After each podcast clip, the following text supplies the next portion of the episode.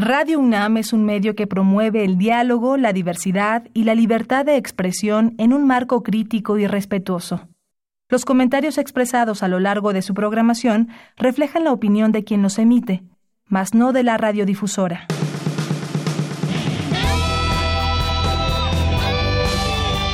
Prisma RU. Relatamos al mundo.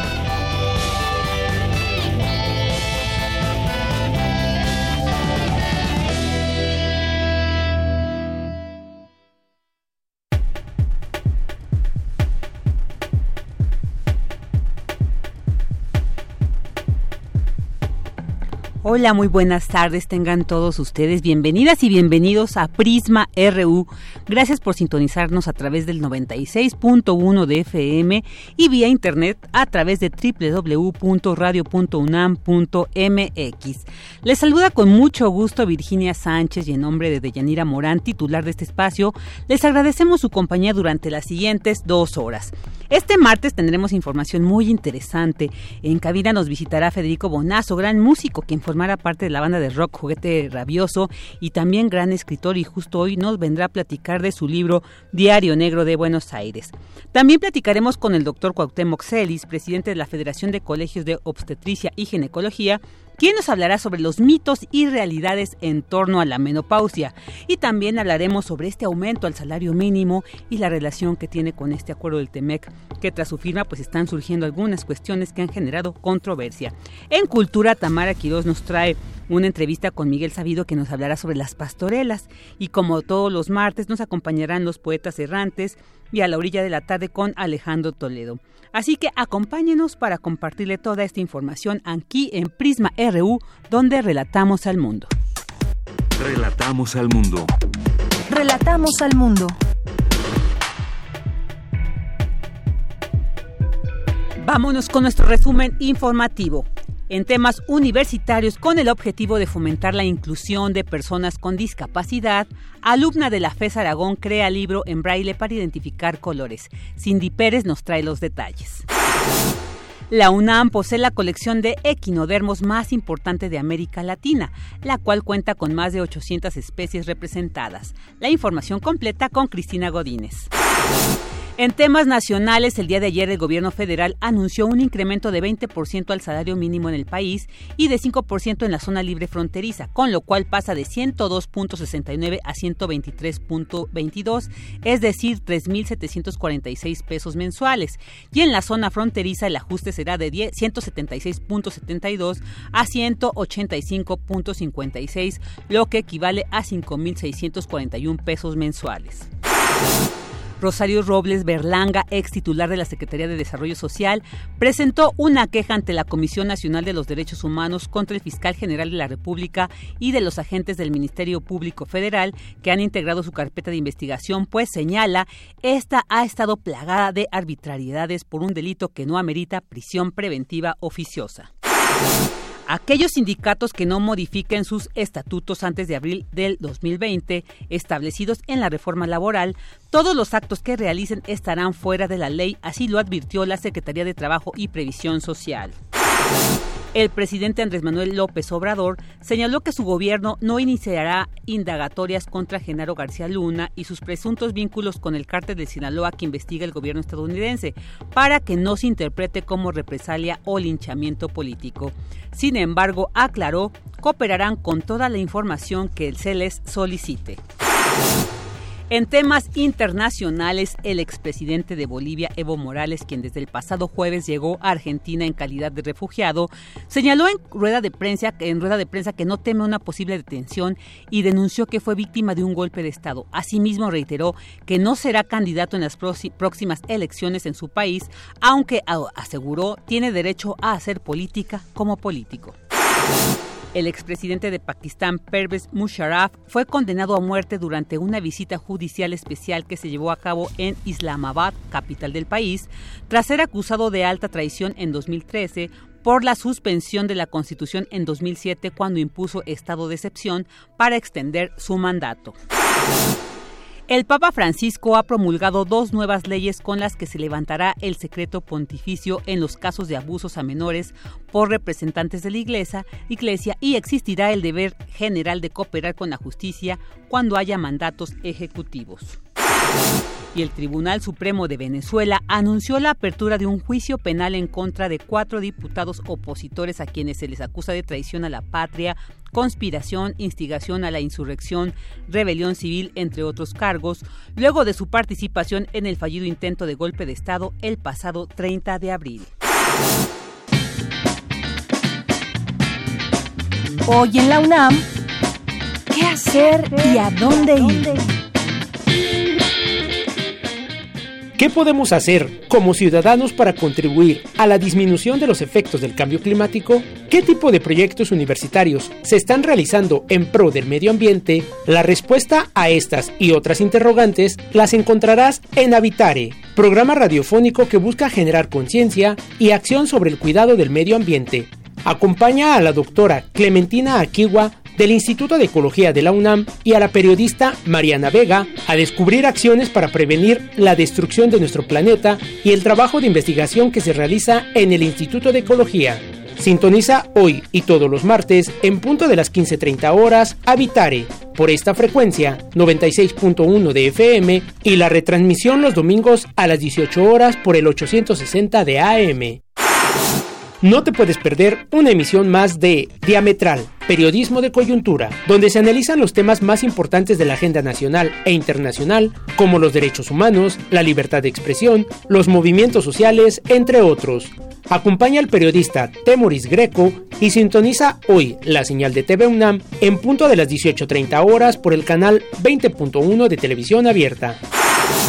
Como parte del ciclo Cine Mexicano de los 70, TV UNAM transmitirá el largometraje Raíces de Sangre, del director Jesús Salvador Treviño. En el paraje de una carretera en Texas, un hombre limpia sus huellas y abandona una camioneta con cadáveres de indocumentados mexicanos. En otro punto, un joven abogado, a pesar de que solo quiere hacer dinero con su profesión, se une a unos chicanos que luchan por los derechos de los obreros indocumentados que laboran en una fábrica. Ambas historias convergen en un mismo punto, la migración.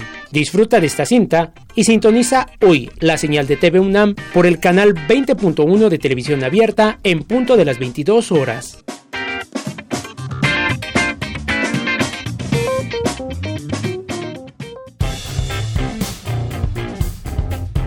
Campus RU Una de la tarde con 11 minutos y vámonos a la información que se genera en nuestro campus universitario. Crea Universitaria libro en braille para identificar colores. Esta información con Cindy Pérez Ramírez. Adelante, Cindy.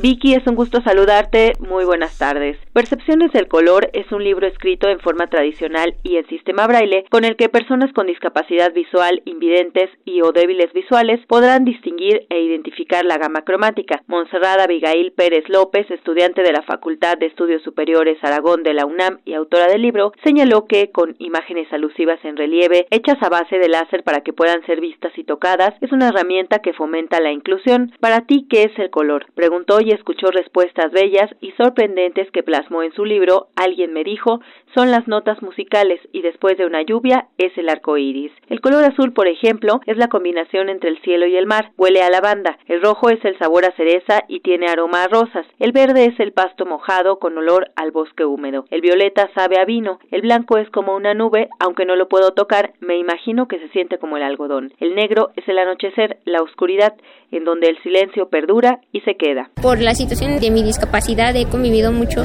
con otros compañeros que tienen alguna discapacidad. Entonces se me hizo interesante brindarle el material a, compañeros que tienen discapacidad visual y me basé en un libro de hecho, el libro está como que basado en uno que ya existía, que se llama El libro negro de los colores. Más o menos seguí su línea y eh, entrevisté yo a algunos compañeros de aquí y de un organismo que se llama Paseo a Ciegas. También entrevisté a algunos de ahí y me, me hablaron un poco de cuál es la percepción que tienen ellos de, de los colores, ¿no? Porque es muy diferente a la que tenemos nosotros. Percepciones de color está estructurado en tres apartados. En el primero, titulado La tranquilidad, se definen y describen los colores primarios, azul, rojo, amarillo. En el segundo, La intensidad, son reportados los colores secundarios, verde, morado y anaranjado. Y en el tercero, La dualidad, los colores neutros, blanco, negro y gris. Como muchas personas dicen, las barreras no las ponemos uno. Yo considero que no existe barrera alguna porque pues vivimos en un mundo ya tan avanzado que cualquiera que sea el problema, pues seguro, seguro tiene una solución y que no hay que poner como excusa alguna condición que nos limite. Hasta aquí el reporte Vicky de este libro Percepciones del Color. Muy buenas tardes. Muy buenas tardes, Cindy, muchas gracias. Y ahora vámonos con esta información pues la UNAM contribuye al desarrollo de soluciones tecnológicas en el sector petrolero. Cristina Godínez nos tiene esta información. Adelante, Cris. Vicky, un saludo para ti para el auditorio de Prisma RU. Con un sistema de inyección de químicos para yacimientos de hidrocarburos único en México y América Latina, la UNAM hace su contribución en el sector energético, en donde expertos de la Facultad de Química generan sustancias para mejorar la extracción de petróleo y que ya han sido examinadas a través de modelos moleculares experimentales y en pruebas de desplazamiento. El equipo, similar a una fábrica pequeña o planta química móvil dispuesto en dos plataformas de tráiler, es operado por personal especializado de la Unidad de Servicios para la Industria Petrolera de la Facultad de Química. Escuchemos al doctor Carlos Amador Bedoya, director de la facultad. Ninguna institución de educación superior tiene bajo su responsabilidad un sistema similar. Este sistema nos da la posibilidad de poder desarrollar sustancias químicas que han sido probadas desde la etapa teórica a través de modelos moleculares, la etapa experimental en los laboratorios y en la etapa en pruebas de desplazamiento donde ya reproducimos las condiciones del yacimiento con materiales provenientes del yacimiento y ahora es la etapa a nivel conceptual en el pozo. Eso es todo un tren de desarrollo que ha sido el marco de referencia para la llegada de este sistema. El sistema de inyección de químicos para yacimientos fue adquirido en el marco de un macroproyecto que inició en diciembre de 2013 y fue financiado por el Fondo Sectorial CONACIT, Secretaría de Energía Hidrocarburos. El equipo tiene la capacidad de inyectar de 1000 a 1500 barriles de 159 litros cada uno de corriente acuosa, en la que se pueden incluir tres tipos de sustancias, alcalinas, tensoactivas o surfactantes y polímeros. Cuenta además con aparatos que en segundos permiten la dispersión continua de polímeros de alto peso molecular, cuando de manera convencional tardaría varios días. Vicky, este sería mi reporte. Muy buenas tardes. Muy buenas tardes, Cris. Muchas gracias. Porque tu opinión es importante, síguenos en nuestras redes sociales, en Facebook como Prisma RU y en Twitter como arroba PrismaRU. Queremos escuchar tu voz. Nuestro teléfono en cabina es 55 36 43 39. La historia presente, memoria y recuerdo soy Eder Gallegos, historiador naval y militar. Durante el siglo XVI y a lo largo del siglo XVII, la corona española trató de implementar fuerzas militares de tierra a base de milicias de pobladores para la defensa del virreinato de la Nueva España en contra de las incursiones de piratas o inclusive de motines y movimientos de indígenas. Fue hasta 1764 que, en medio de las reformas borbónicas, el rey de España decide enviar a Juan Villalba y Angulo para que desarrolle milicias más profesionales y cree los primeros cuerpos de regimientos de la corona, que serían los antecedentes directos y formativos de los héroes de la independencia, como Allende o Aldama, quienes realmente serían militares de carrera. La historia presente, memoria y recuerdo.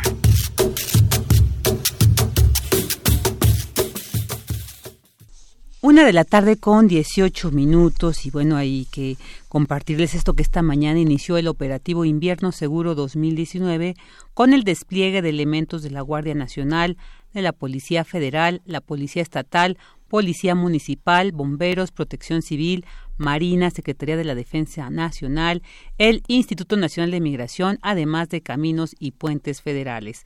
El objetivo de este operativo es vigilar más de 40 mil kilómetros de carreteras, puertos, centros turísticos, aeropuertos, zonas fronterizas y centrales de autobuses de todo el territorio nacional durante este periodo vacacional de invierno. El operativo estará vigente de manera formal a partir del 20 de diciembre y culminará el próximo 6 de enero del 2020 periodo durante el cual se garantizará la seguridad de los viajeros, turistas y migrantes que regresan a sus casas a través de acciones que permitan reducir los índices delictivos y el número de accidentes viales. Ahí para atender pues esta situación que suele vivirse y además prevenirse en este periodo vacacional donde pues a veces lamentablemente aumentan estos siniestros, estas estos actos delictivos, entonces pues por eso este operativo Invierno Seguro 2019.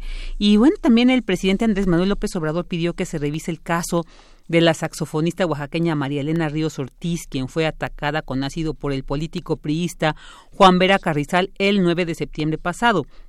El mandatario expresó que van a ver el caso sin ninguna limitación para que haya justicia. Este caso que ha estado recorriendo ahí las redes sociales y causado una gran indignación porque además pues ya se tiene visibilizado quien al, agresor, sin embargo pues no se han visto, no se han eh, detectado algunas acciones en contra de este sujeto pues para que responda por esta pues terrible agresión que sufrió esta música saxofonista oaxaqueña María Elena Ríos Ortiz.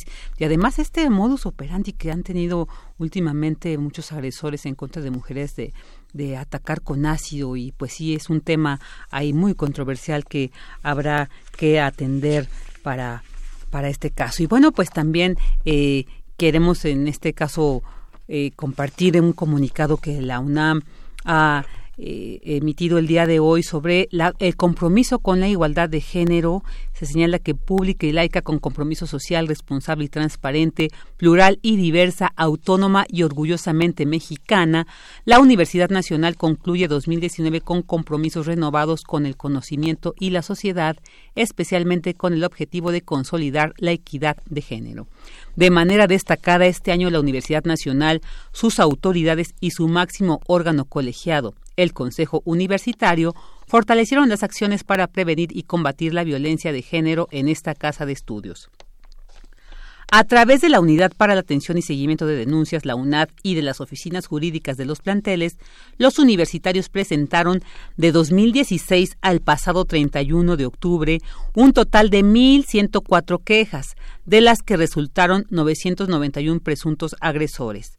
Del número de quejas totales fueron iniciados 862 procedimientos de sanción, de los cuales 553 han sido resueltos y de ellos 528 fueron sancionados. Hay 141 procedimientos pendientes, en tanto que 168 más fueron dados por concluidos sin sanción. En el mismo periodo, un total de 177 alumnos fueron expulsados, suspendidos o amonestados y en cuanto al personal académico se rescindió el contrato a 50 personas, se suspendió a 74 y 49 fueron amonestados. Además, se rescindió contrato a 29 trabajadores administrativos, se resolvió suspender a 51 y se amonestó a 23. También se sancionó a 15 trabajadores de confianza. La Comisión de Legislación del Consejo Universitario trabaja, por otra parte, en un proyecto para fortalecer la representación de mujeres en el Tribunal Universitario, lo cual permitirá brindar un mayor enfoque de género a dicho órgano. Al rendir protesta como rector de esta casa de estudios para un segundo periodo de 2019-2023, Enrique Graue Bichers aseguró que la igualdad debe ser una política transversal en nuestras acciones y la UNAM dijo debe ser ejemplo para toda la sociedad.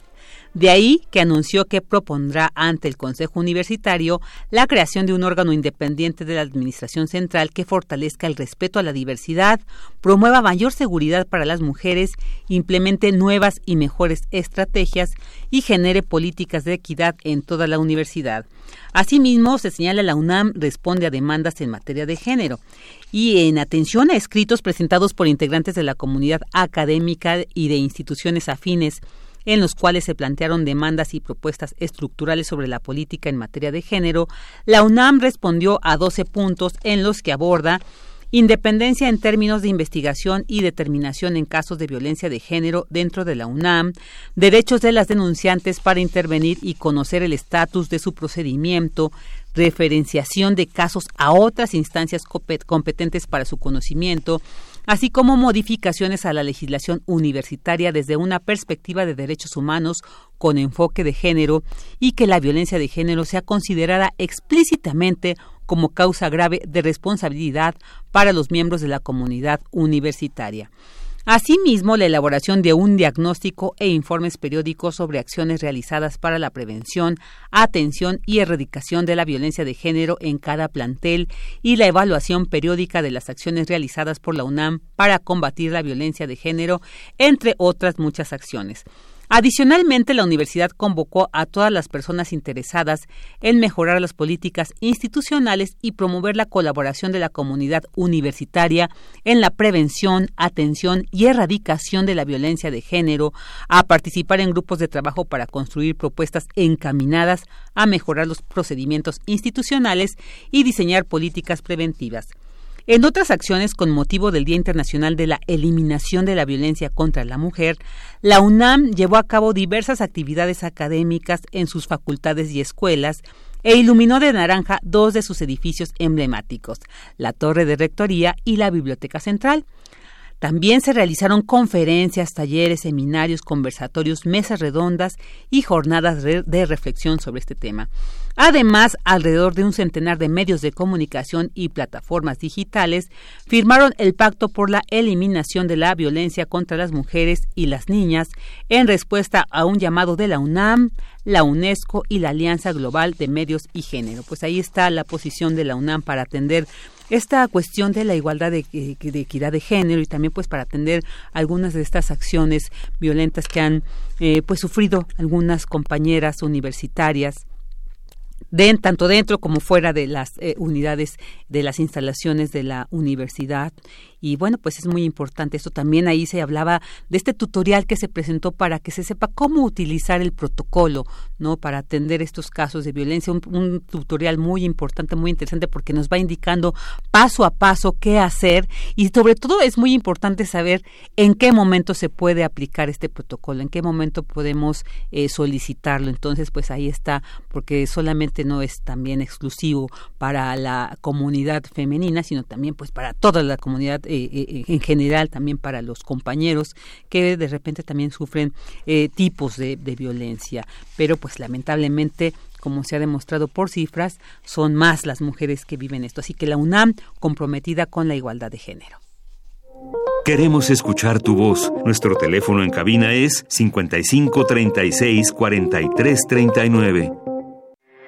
Porque tu opinión es importante, síguenos en nuestras redes sociales, en Facebook como Prisma RU y en Twitter como arroba PrismaRU. Una de la tarde con 26 minutos y bueno, ahora vámonos a un tema que las mujeres en algún momento lo vemos lejano cuando somos adolescentes, cuando somos un poquito eh, todavía jóvenes, pero ya cuando nos vamos acercando a cierta edad, pues tenemos que poner atención y porque es un tema sobre el cual pues se mueven muchos mitos también, hay tanto realidades que sí se han comprobado, pero también otros mitos que pues va a ser muy importante ahí detallar cuáles eh, eh, no caer. Se estima que seis de cada diez mujeres experimentarán síntomas durante la etapa de la menopausia. Esta etapa como estos síntomas que son como la sequedad vaginal, sofocos, insomnio, irritabilidad y cambios de humor, y pues la mayoría de las ocasiones no se sabe cómo tratar dichos síntomas o cuál es la terapia correcta para cada mujer.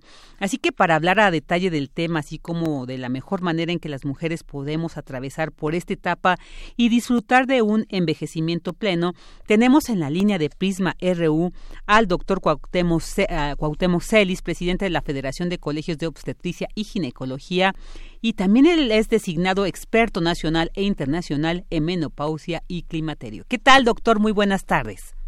Hola, buenas tardes, Virginia. Eh, mucho gusto saludarla y a la orden.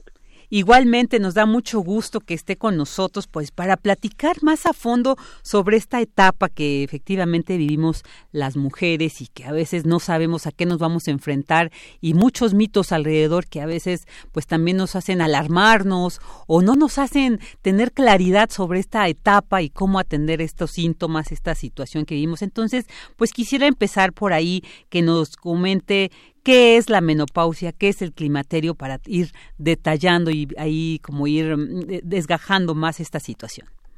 Sí, bueno, quisiera primero precisar los dos eh, conceptos.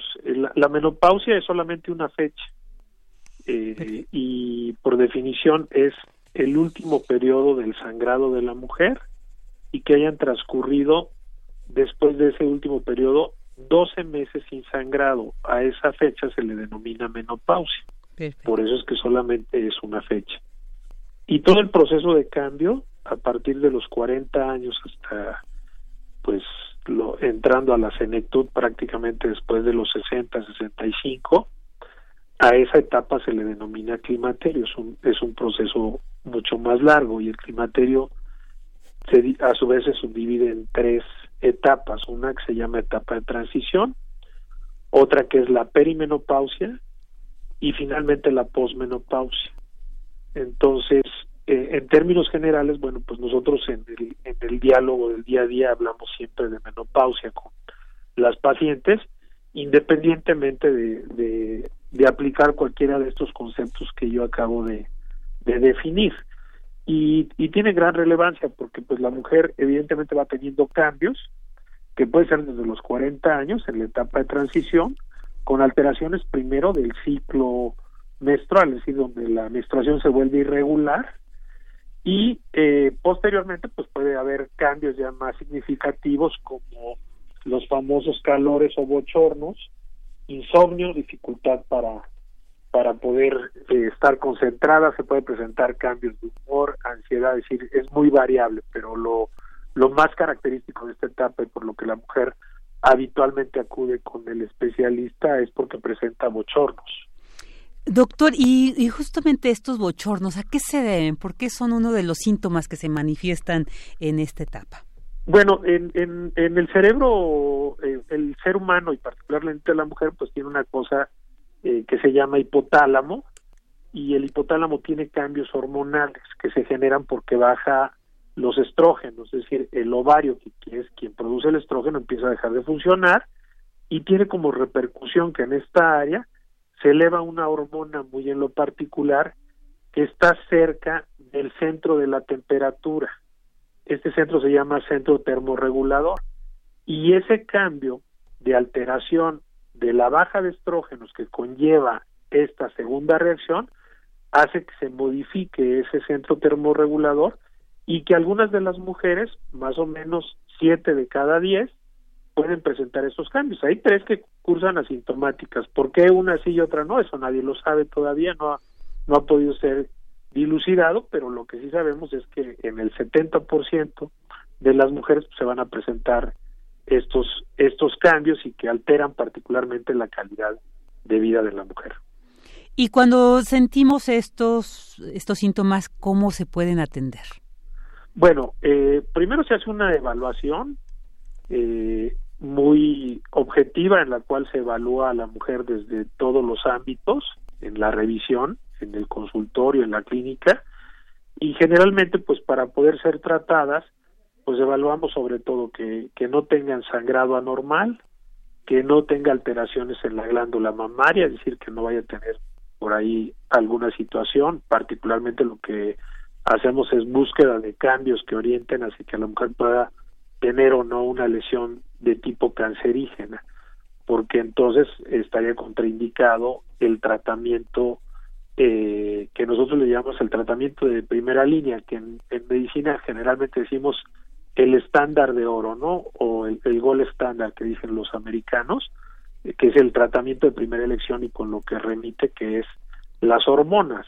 Si he hablado de que el estrógeno eh, que produce el ovario es el causante de que se eh, dé como consecuentemente estos cambios a nivel del sistema nervioso central y haya esta reacción de bochornos, bueno, pues precisamente el tratamiento más específico es reponer ese estrógeno que la mujer ya no produce en su ovario. Entonces el tratamiento de primera elección son las hormonas. Sin embargo, las hormonas, pues hay que hacer un, estudios muy específicos para saber que sí la podemos dar.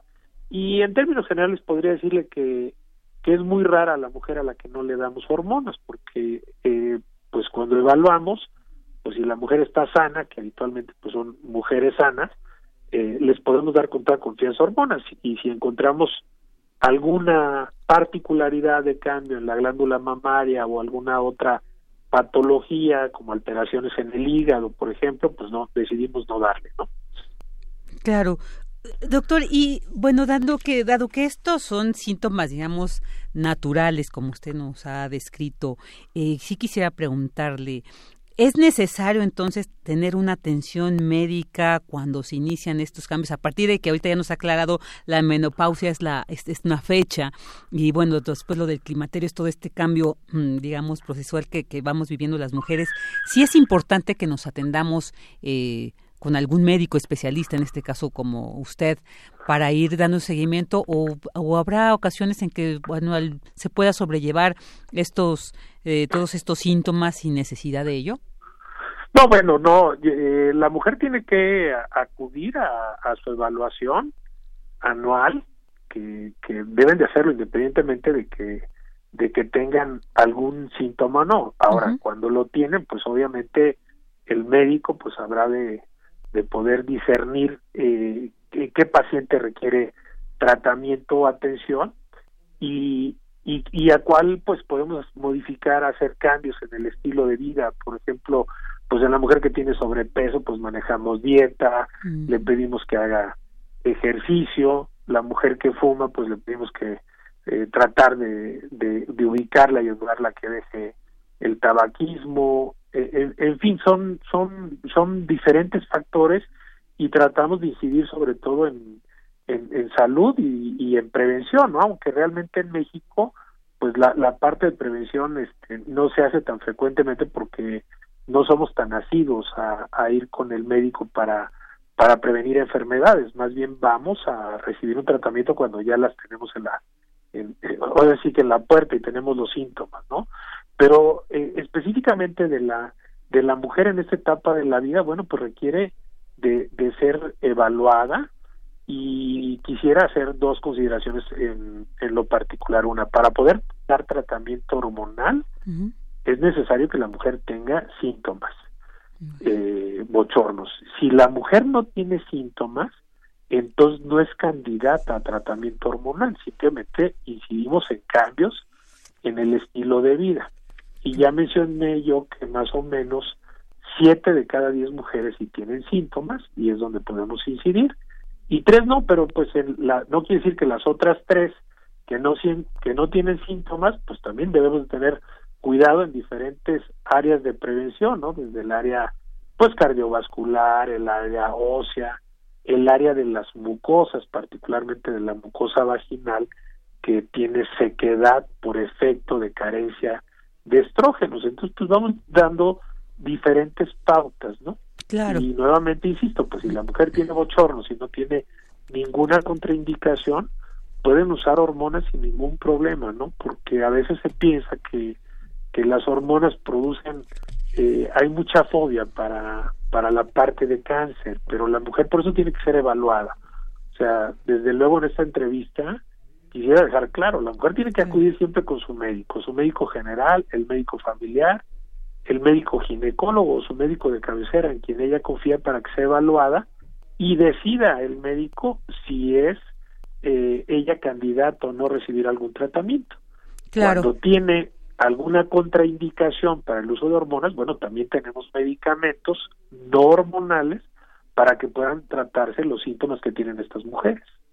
Muy, muy interesante lo que usted nos ha compartido, doctor. Y bueno, este es un llamado para que nos atendamos, ¿no? Nosotras las mujeres, no importa la edad, para que también tengamos una claridad y una, eh, digamos, pues un seguimiento no de nuestra salud para que al llegar a esta etapa, a esta fecha, pues ya no nos sorprenda tanto y nos atendamos según los síntomas que, que manifieste nuestro cuerpo. Pues doctor Celis, muchísimas gracias por haber estado con nosotros esta tarde y platicarnos sobre este tema muy interesante y seguramente lo buscaremos para ir hablando más a fondo sobre esto que hoy pues se nos ha aproximado.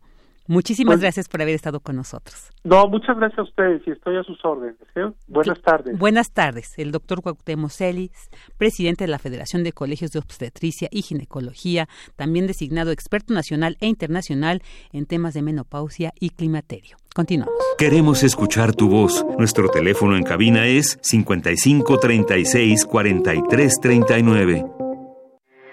Porque tu opinión es importante, síguenos en nuestras redes sociales, en Facebook como Prisma RU y en Twitter como arroba PrismaRU. Cuando vuelves a casa ves como todos te esperan. Cuando regresas a la patria te hacen una gran fiesta. Dicen que volviste victorioso de la guerra, lleno de de plata y de oro. Puede que hayas logrado engañarlos a todos, puede que hayas logrado engañar mercenarios.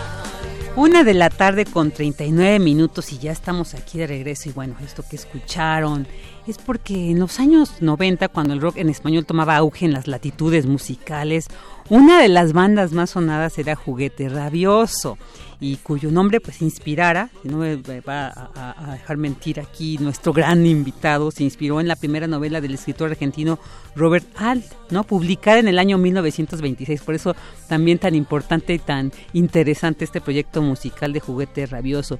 Y bueno, pues ese vínculo Argenmex sigue siendo característico en el quehacer artístico de nuestro invitado del día de hoy, Federico Bonazo, cantante de la banda de, Juguete Rabioso. Y bueno, a quien el arte le circula por las venas, pues además de un gran músico, también es un gran escritor.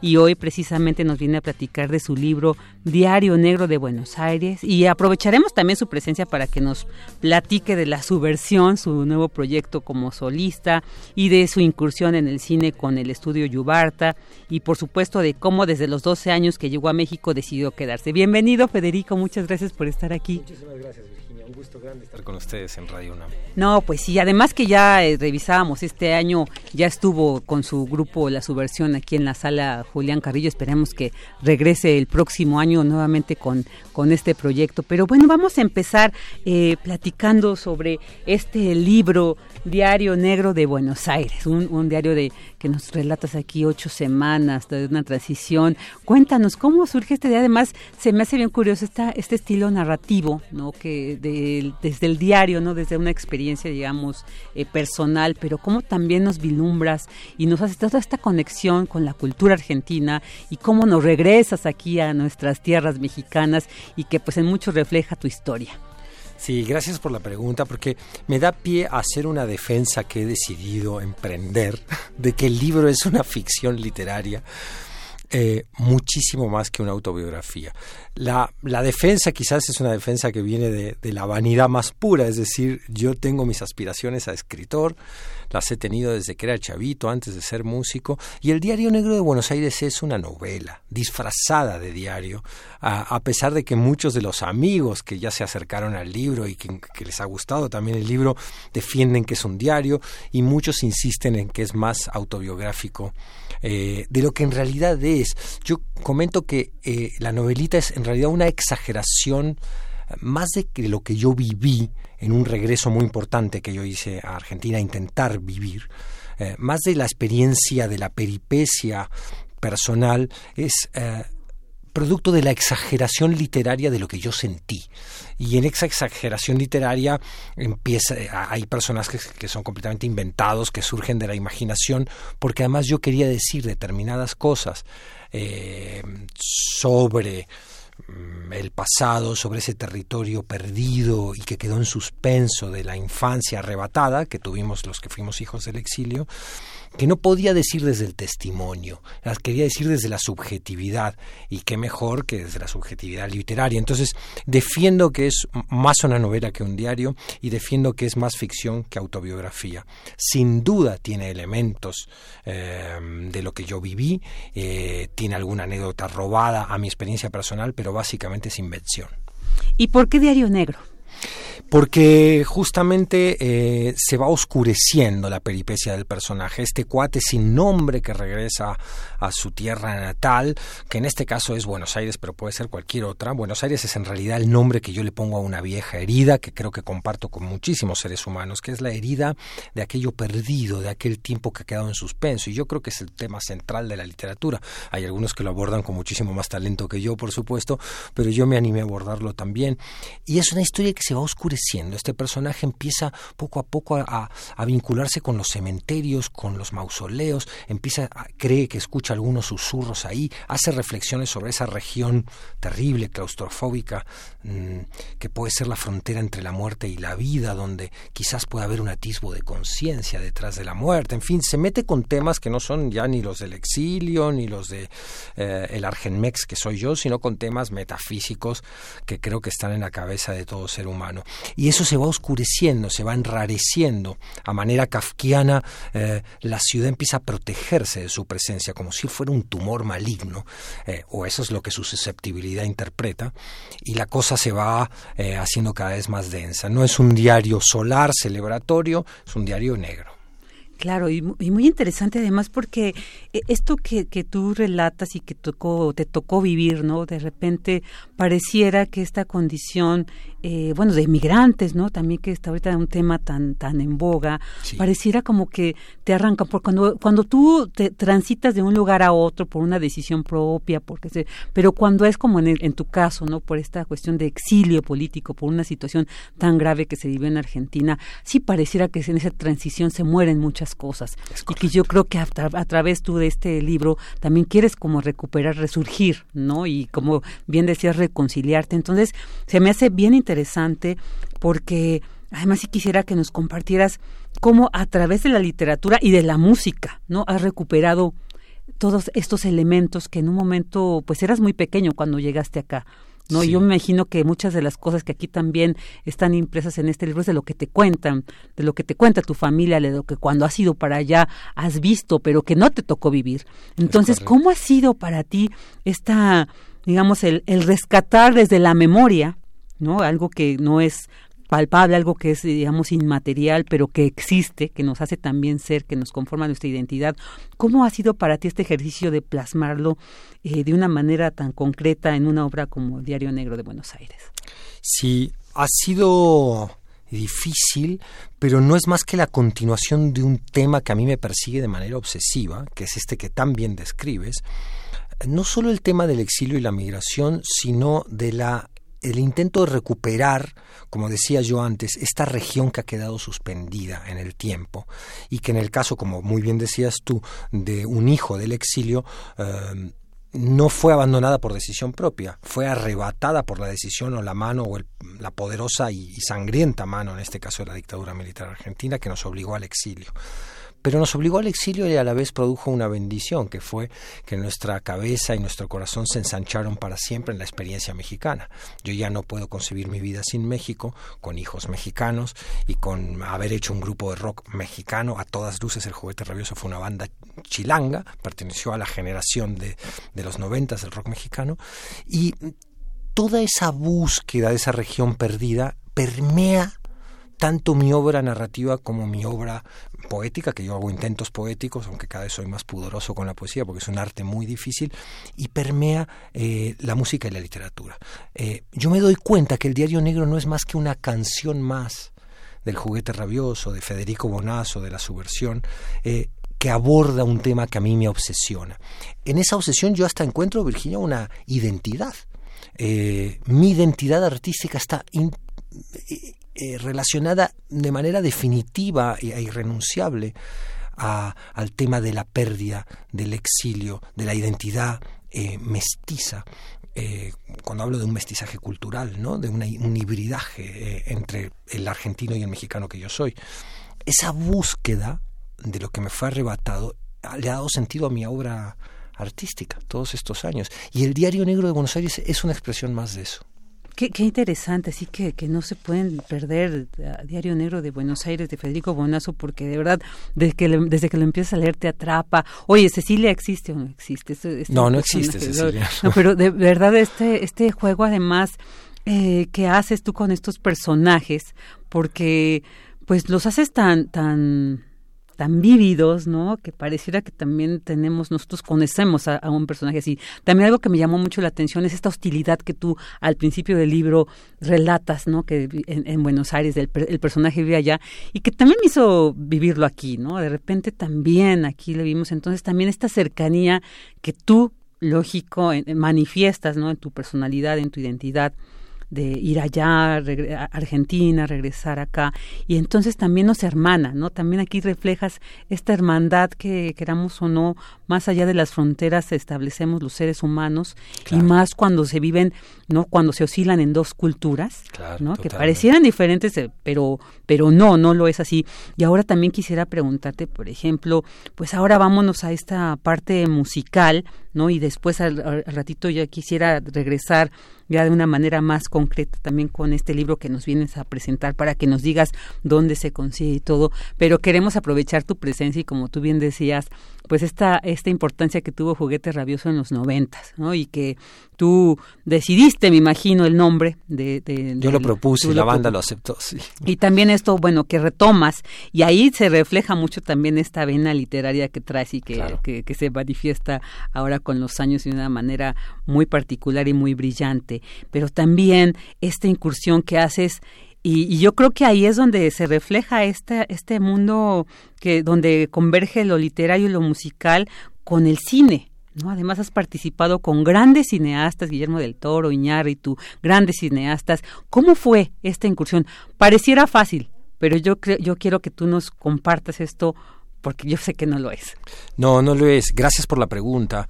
En realidad yo te podría resumir eh, en un exceso de, vanidad y pidiéndole disculpas a los que nos escuchan y agradeciendo muchísimo la atención que puedan tener por esta pequeña historia de un Argenmex de Fede Bonazo, que es el que les habla. Yo era un chavito que escribía que se enamoró de los delfines y las ballenas, se fue a los 17 años a Baja California a conocer ese mundo mágico, entró a la carrera de biología pero lo ganó el rock and roll, hice el juguete rabioso en los noventas, eh, allí conocí amigos en toda la República Mexicana y en otras partes del mundo, el juguete me, me permitió conocer México a fondo, compartir madrugadas con chavos desde Uruapan, pasando por Ciudad Juárez, eh, Tuxtla Gutiérrez, eh, toda la República Mexicana. Y en una experiencia que abrió mi cerebro para siempre y generó amigos que hoy tengo en, muchísimas partes. El juguete rabioso ha sido una fuente de amistad tremenda y que valoro muchísimo. En el reencuentro que tuvimos en el Vive Latino en 2016 nos dimos cuenta que nuestras dos banderas, la rabia y la memoria, seguían vivas eh, en, el, corazón y, en el recuerdo de tanta gente. Eh, y luego, cuando el juguete rabioso, por razones que no nos da tiempo de contar aquí, se separa, yo sufro un golpazo al corazón. Y en ese golpazo se me ocurre a mí ir a curar esta vieja herida de la que hablábamos con el Diario Negro de Buenos Aires y viajo a la Argentina, pero no como una de las visitas que yo hacía comúnmente, sino viajo a intentar volver a vivir allí, hacer una banda de rock allí, y fracaso por razones que, repito, no hay, no hay tiempo de, explicar. Algunas están insinuadas en la novela del Diario Negro de Buenos Aires. Fracaso y, mi orgullo, porque soy un tipo lamentablemente muy orgulloso, es uno de mis defectos, me separa de los escenarios 17 años. Yo digo, cuando el juguete rabioso con su segundo disco Alma Total no tiene el impacto que yo había querido, me separo de los escenarios, de las canciones, tiro la toalla, pero con violencia, como soy yo, colérico, tiro la toalla muy enojado con el mundo, conmigo mismo, por no haber logrado eh, que el juguete tuviera el espacio que yo quería que tuviera. Eh, y me meto en la música de cine mi refugio es la música para cine y encuentro un mundo que me fascina, con el que me entusiasmo durante 17 años y sigo entusiasmado porque sigo haciendo de eso vivo yo. Eh, y ahí de golpe digo, yo estoy olvidando mis canciones, yo estoy olvidando mi literatura, por tanto me estoy olvidando a mí mismo. Porque hacer música para cine, si bien es un proceso magnífico, es poner tu arte o tu manera de ver la música al servicio del discurso de otra persona, que es el director particularmente, y los productores que meten luego su cuchera. Eh, y aunque el resultado es magnífico y muy emocionante, eh, estás postergando, yo estaba postergando mi, mi, propia expresión, mis canciones y mi literatura. Entonces volví, volví con la subversión en la música y volví con el Diario Negro de Buenos Aires en la narrativa. Oye, y también porque efectivamente la música en las películas es un elemento eh, esencial, trascendental, fundamental, ¿no? Una escena sin cierta música no tiene ese impacto, ¿no? Que, que lo que tienen todas las películas poder, podríamos eh, eh, detallar aquí. Y podríamos encontrar ejemplos magníficos. Si me permites, te doy solo uno. Eh, yo soy un amante de la primera, de las primeras Star Wars, de las tres primeras, ¿no? Lo que hicieron en las precuelas Lucas y lo que hicieron después, que ahora se estrena el que dice que el final de la saga, eh, fue como traicionar el espíritu de esas primeras tres, según lo veo yo. Los trailers, la emoción de la gente, las ganas de volver a ir al cine están sostenidas más que nada en la música de John Williams. En todos los trailers usan ese tema de Skywalker, que es tan hermoso, con el cual te tocan el corazón y vuelves a darles la oportunidad, aunque ellos te hayan fracasado en, en respetar el universo que ellos habían creado. Sin la música de John Williams no existiría Star Wars. Claro, sí, y, entonces ahí cómo, ¿Cómo es este proceso, Federico? ¿Cómo, o sea, a ti te presentan un proyecto y cómo es? Compártenos un poquito, porque también para reconocer y darle esta importancia, esta trascendencia que tienen la musicalización en las películas y que afortunadamente tenemos un gran musicalizador de, de, estas, de esta misma, de este séptimo arte. ¿Cómo es este proceso? O sea, ¿te llega a ti la imagen? Eh, ¿Cómo es? Eh, a partir de lo que estás viendo, estás creando o cómo es? Detállanos un poquito más este proceso. Mira, eh, cada proyecto es un proyecto diferente que se aborda con cosas que son parecidas, pero de maneras también particulares. A veces te involucras desde el guion, otras te llaman cuando el proceso ya está avanzado, otras te llaman cuando ya le han puesto música de referencia a toda la primera edición y tienes que, tienes que competir contra grandes músicos cuya música también ha marcado un camino. Son diferentes procesos según los directores, los productores, pero hay proyectos algunos de ellos que tienen tanta fuerza emotiva. Ahí me tocó con especialmente uno de ellos, Iluminados por el Fuego, que es una película de Tristan Bauer, que es un realizador argentino que fue la primera y única película de ficción que se filmó en el territorio de las Malvinas y que trata, trata sobre el hecho de, esta locura de los militares en el 82 de intentar recuperar las islas a costa del sacrificio de todos los que hacían el servicio militar, porque ellos no tiraron un solo tiro, ¿no? La conducción militar que torturaba a su pueblo por otro lado había mandado a recuperar las islas a muchachos de 19 años.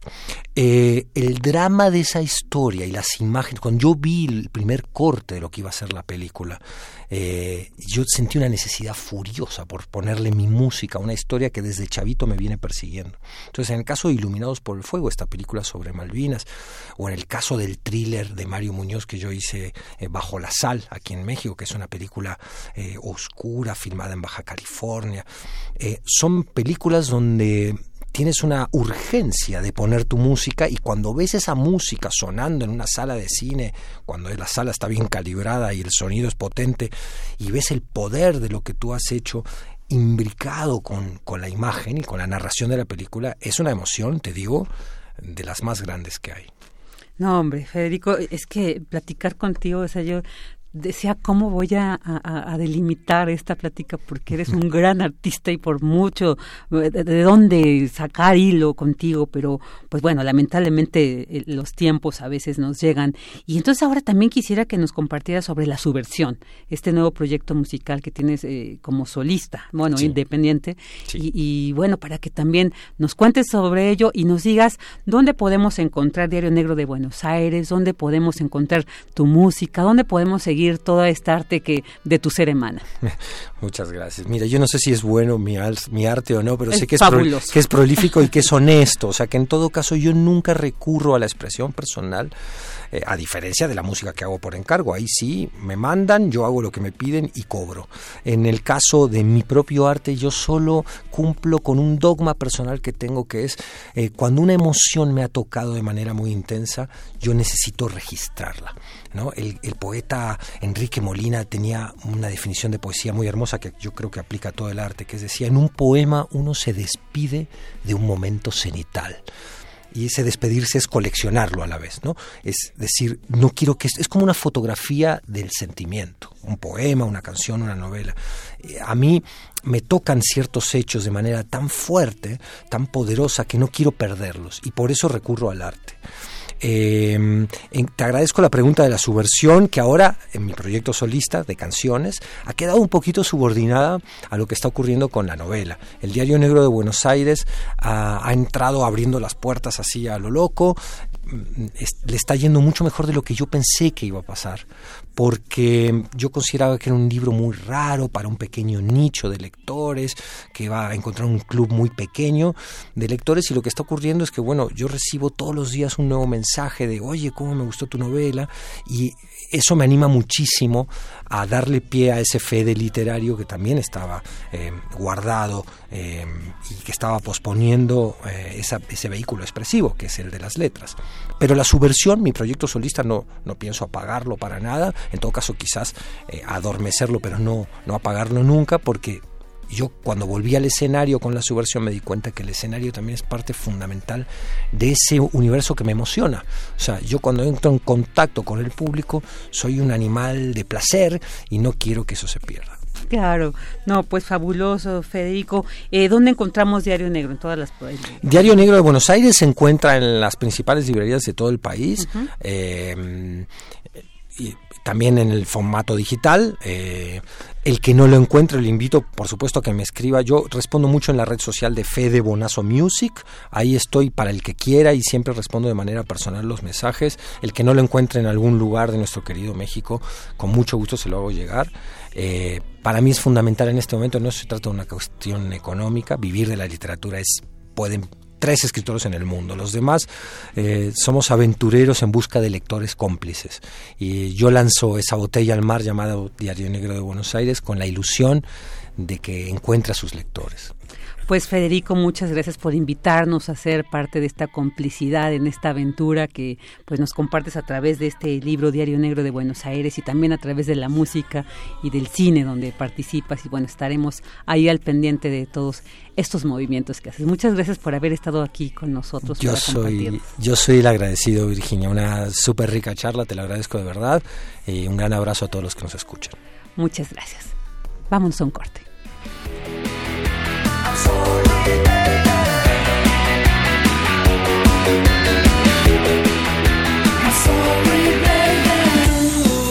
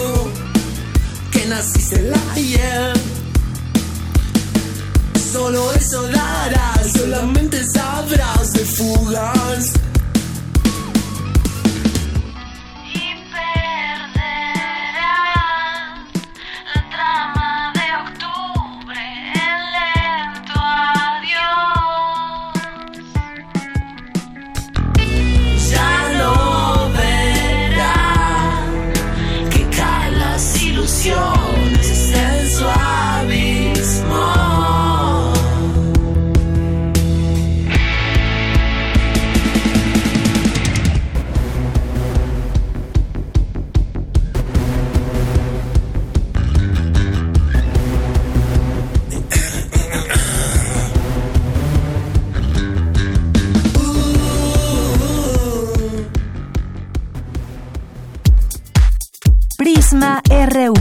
Relatamos al mundo.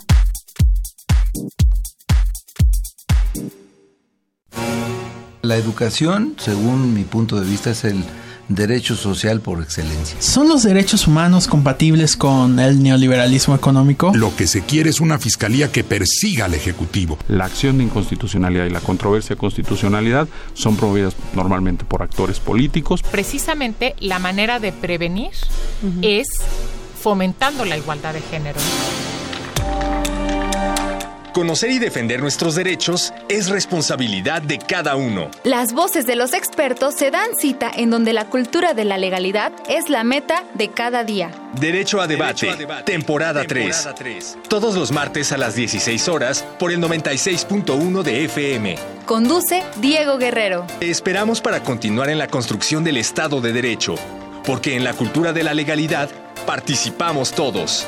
Radio UNAM, Experiencia Sonora. En México está creciendo la esperanza, un movimiento que se vuelve cada día más grande con la honestidad, las propuestas y la alegría de nuestra gente. Estamos unidos y eso nos hace más fuertes para transformar lo que parecía imposible cambiar.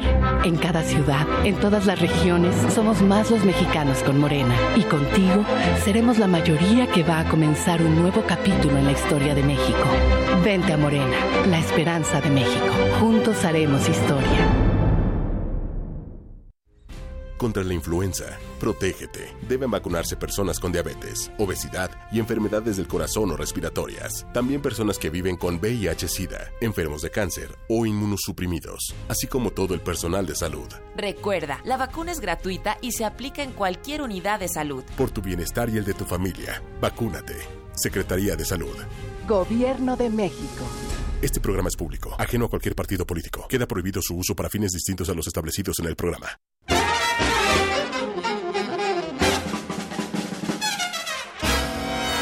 Música de fuego y fragua, de cacerías, funerales, bailes y salas de concierto.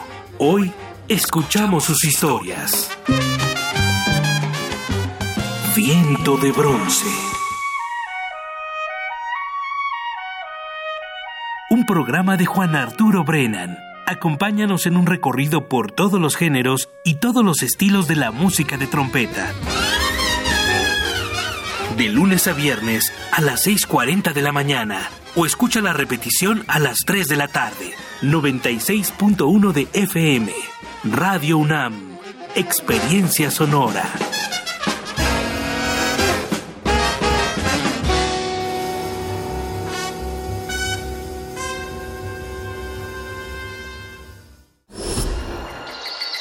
Creemos en un mundo donde se escucha toda la música. Toda la música. donde el conocimiento esté abierto al mundo. Donde se ame de todas las formas. Ese mundo es posible y vamos a pelear por él. Resistencia modulada. De lunes a viernes, de las 20 a las 23 horas, por el 96.1 de FM, Radio UNAM. Experiencia sonora. Queremos escuchar tu voz. Nuestro teléfono en cabina es 55 36 43 39. Mañana en la UNAM, ¿qué hacer y a dónde ir? El antiguo Colegio de San Ildefonso te invita a disfrutar de la exposición 2.501 migrantes del artista oaxaqueño Alejandro Santiago. Esta muestra inaugurada en el marco del 30 aniversario del Centro de Investigaciones sobre América del Norte de la UNAM está compuesta por más de 500 piezas en torno al proceso migratorio contemporáneo. Esta exposición está vigente hasta el 8 de marzo de 2020 en el antiguo Colegio de San Ildefonso, ubicado en calle Justo Sierra número 16, Centro Histórico de la Ciudad de México. La admisión general es de 50 pesos, con descuento a adultos mayores, estudiantes, profesores y comunidad UNAM. La sala Julián Carrillo de Radio UNAM abre la convocatoria para el taller práctico Voz tu Voz, donde podrás aprender técnicas de locución, lectura e interpretación de textos en voz alta, impartido por Elena de Aro, licenciada en Literatura Dramática y Teatro de la Facultad de Filosofía y Letras de la UNAM. Este taller se llevará a cabo los días martes y jueves de 18 a 21 horas del 14 al 27 de febrero de 2020 en nuestras instalaciones. Consulta la convocatoria completa en el sitio oficial www radio.unam.mx. No te puedes perder La Pastorela, El Contrario Luzbel, función en homenaje al poeta, ensayista, dramaturgo y promotor cultural mexicano Alejandro Aura, que contará con la participación de su hija, la actriz María Aura. La función será mañana miércoles 18 de diciembre en punto de las 18.30 horas en el antiguo Colegio de San Ildefonso. La entrada es libre y el cupo limitado. Para Prisma RU, Daniel Olivares.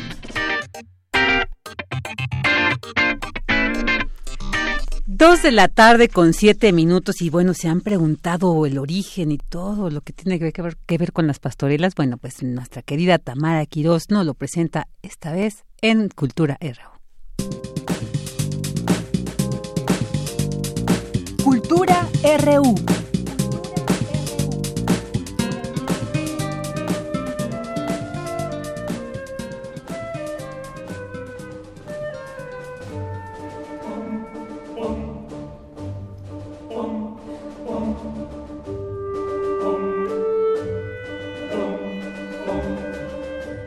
Virginia, es un gusto compartir estos micrófonos contigo y por supuesto es un gusto poder saludar al auditorio, a todos aquellos que siguen nuestra transmisión esta tarde. Estamos a mitad del mes y no podemos dejar de hablar de las tradiciones de nuestro país en esta época, las pastorelas. Y para hablarnos más de este tema, nos acompaña en la línea el maestro Miguel Sabido. Él es poeta, dramaturgo, director escénico e impulsor de los géneros rituales tradicionales mexicanos, especialmente las pastorelas. Maestro Sabido, es un gusto saludarlo. Bienvenido a este espacio. Sé que está presentando una pastorela actualmente, pero platíquenos cómo está, cómo se siente. También platíquenos de esta pastorela que está presentando Sor Juanita y su abuelo. Me siento muy orgulloso, muy contento como universitario. Mi número de cuenta es Z9680, imagínense, es la numeración de de Vasconcelos todavía. Y me siento orgulloso porque todo mi esfuerzo de las pastorelas nació en el seminario de la maestra San Josefina Hernández en 1962. En 62 hice yo el esquema dramático que uso hasta la fecha. hice, me conseguí tres o cuatro cuadernos de pastorela, de coloquio, que así se llaman. Hice un esquema dramático con la maestra Hernández y entonces de ahí nacen todas mis pastorelas este, este esquema dramático es eminentemente académico. Eso es lo que a mí me encanta. El hecho de que nació dentro de la UNAM el esfuerzo, pero creció y en la actualidad pues ya todo el mundo ya sabe que se han hecho pastorelas por toda la República y es un esfuerzo universitario, cosa que realmente me satisface, me llena de orgullo. Entonces, la primera de ellas, en la que utilicé este esquema, fue en Tepozotlán hace 55 años y eh, ellos en Tepozotlán siguen utilizando mi esquema dramático, mis personajes que nacieron en el, en el seminario de la maestra Hernández, ¿no? Y entonces, bueno, en la actualidad tengo siete pastorelas, todas basadas en ese esquema universitario. Y la de Sor Juanita, pues, es imaginar que Sor Juana, de ocho años, va a Belén con su abuelo don Pedro, por supuesto que es solamente una, una fantasía, vamos a decirlo, pero funciona muy bien porque Sor Juana pertenece al mundo mítico de todos los mexicanos, ¿no? Hay un momento en el que el diablo increpa al arcángel, le dice, ángel necio que acusáis a Satanás sin razón, sin ver que sois la ocasión de lo mismo que culpáis, ¿no? Y el público pues suelta una carcajada ante eso. Entonces llegan a Belén, adoran al niño, pero antes de eso sufren tres tentaciones de, de, Satanás. Miren, mi aportación al género eh, esencialmente es que el diablo en las pastorelas, Satanás o Luzbel, es un diablo filosófico, teológico, que en las pastorelas pueblerinas siempre abre el diablo diciendo, oh, que me corrió del, empirio este Dios por tal y tal, tal, por mi soberbia infinita. Y yo tomé ese diablo muy europeo, muy, muy fáustico, vamos a decir, y lo convertí en un chamuco mexicano. Y eso es lo que ha tenido gran éxito en mis pastorelas. Ahora, el esquema dramático generado en, la, en el seminario de la maestra Hernández, pues me ha permitido en una en esta a meter a Sor Juanita y su abuelo y con ese motivo, con ese motivo pues cantamos los villancicos de Sor Juana, que son casi desconocidos, o de hecho desconocidos realmente. Entonces le pusimos música a esos villancicos y el público disfruta profundamente. Inclusive fíjese que escribió villancicos en náhuatl y los cantamos ahí, Tlaya, Timohuica, Totlazo, Suapili, Macam, Notonansin, Titech, Moicahuilis, ¿no? Entonces, eso da pie eh, para que esta pastorela sea el centro de unión entre la alta cultura, de Sor Juana, etcétera, y una cultura muy popular que recoge la tradición de las pastorelas pueblerinas, de las pastorelas indígenas que eh, se, generan en los colegios jesuitas de Tepozotlán, de Zapotlanejo y de México a finales del siglo XVI. Entonces son adoraciones de, pastores que van a ver al niño y eh, los indígenas al, recibir esos textos los convierten en verdaderos rituales realmente, ¿no? ¿Por qué? Pues porque hay un sincretismo entre Luzbel y Tezcatlipoca, que son, ambos son dioses de lo rojo y lo negro, eh, son dioses evanescentes que, que se transforman, y San Miguel, eh, que se enfrenta a Luzbel, eh, es un sincretismo entre Quetzalcoatl, serpiente emplumada, y San Luz, eh, y, perdón, y San Miguel, que es la única deidad católica emplumada, porque está vestido de centurión romano y trae plumas en el casco, ¿no?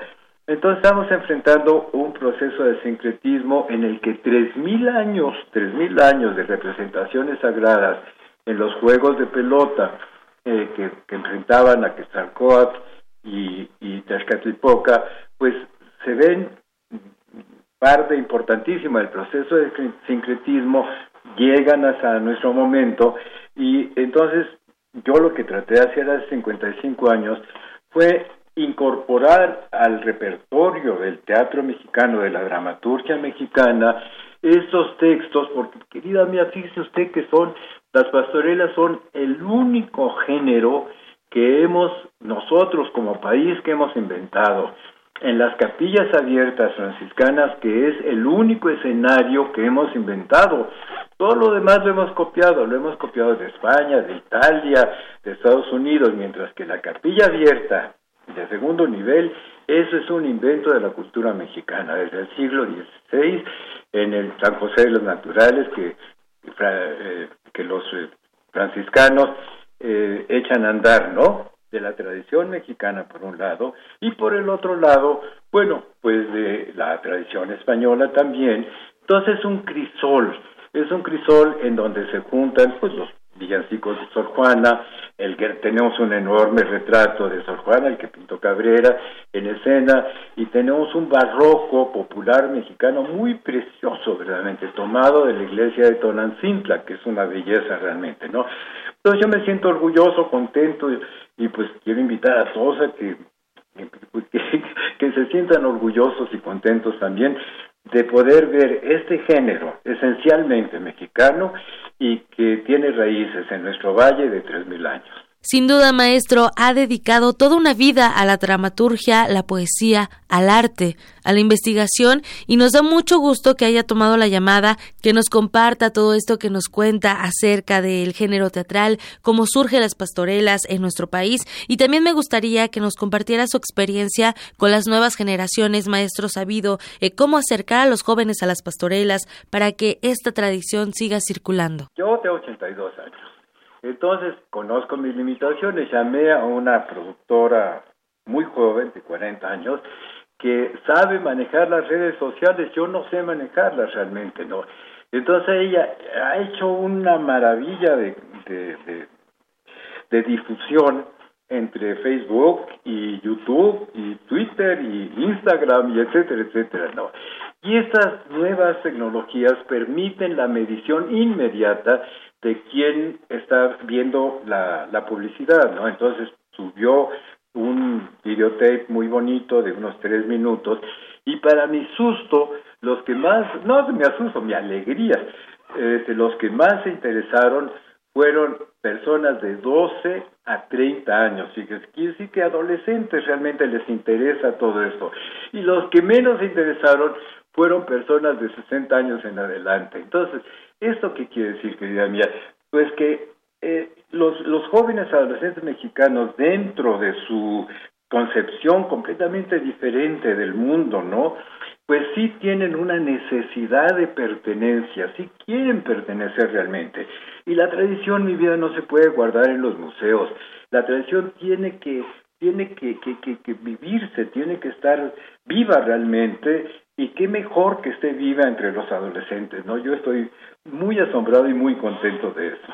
Nosotros también estamos muy contentos de conversar con usted y más contentos aún de que nuestro auditorio pueda escuchar su voz y las experiencias que nos está compartiendo. Maestro Sabido, la verdad es que tengo que confesar algo y muchos de nuestros radioescuchas estarán de acuerdo conmigo.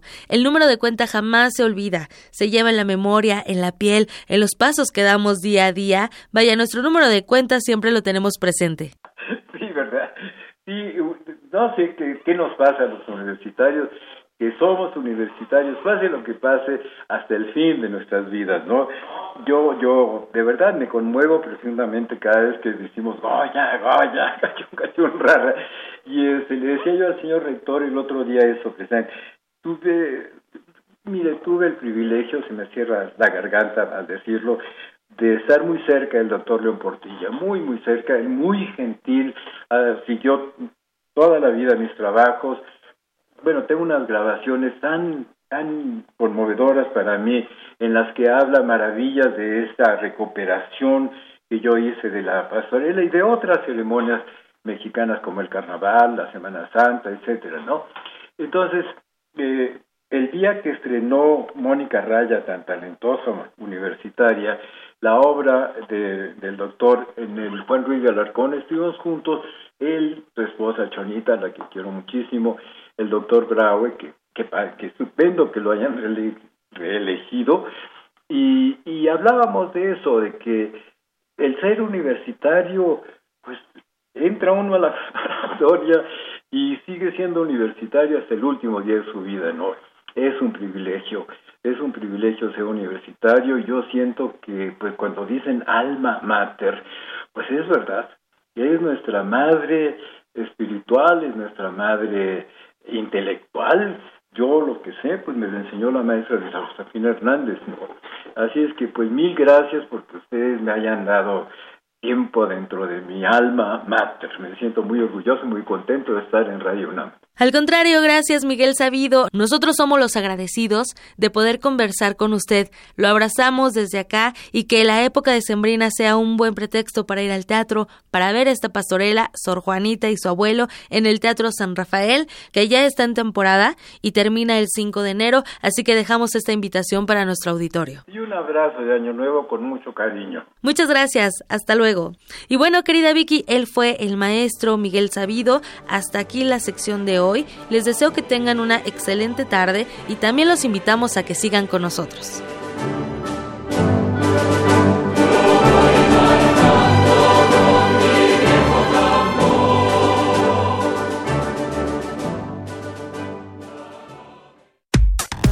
Relatamos al mundo. Relatamos al mundo. Queremos escuchar tu voz. Nuestro teléfono en cabina es 55 36 43 39. Dos de la tarde con 20 minutos. Muchas gracias a Tamara por esta entrevista tan interesante, como siempre, en esta sección de cultura. Y bueno, ahora vámonos con nuestras notas universitarias. La colección nacional de equinodermos de la UNAM, única en el país y la más importante de América Latina. Esta información con Cindy Pérez Ramírez.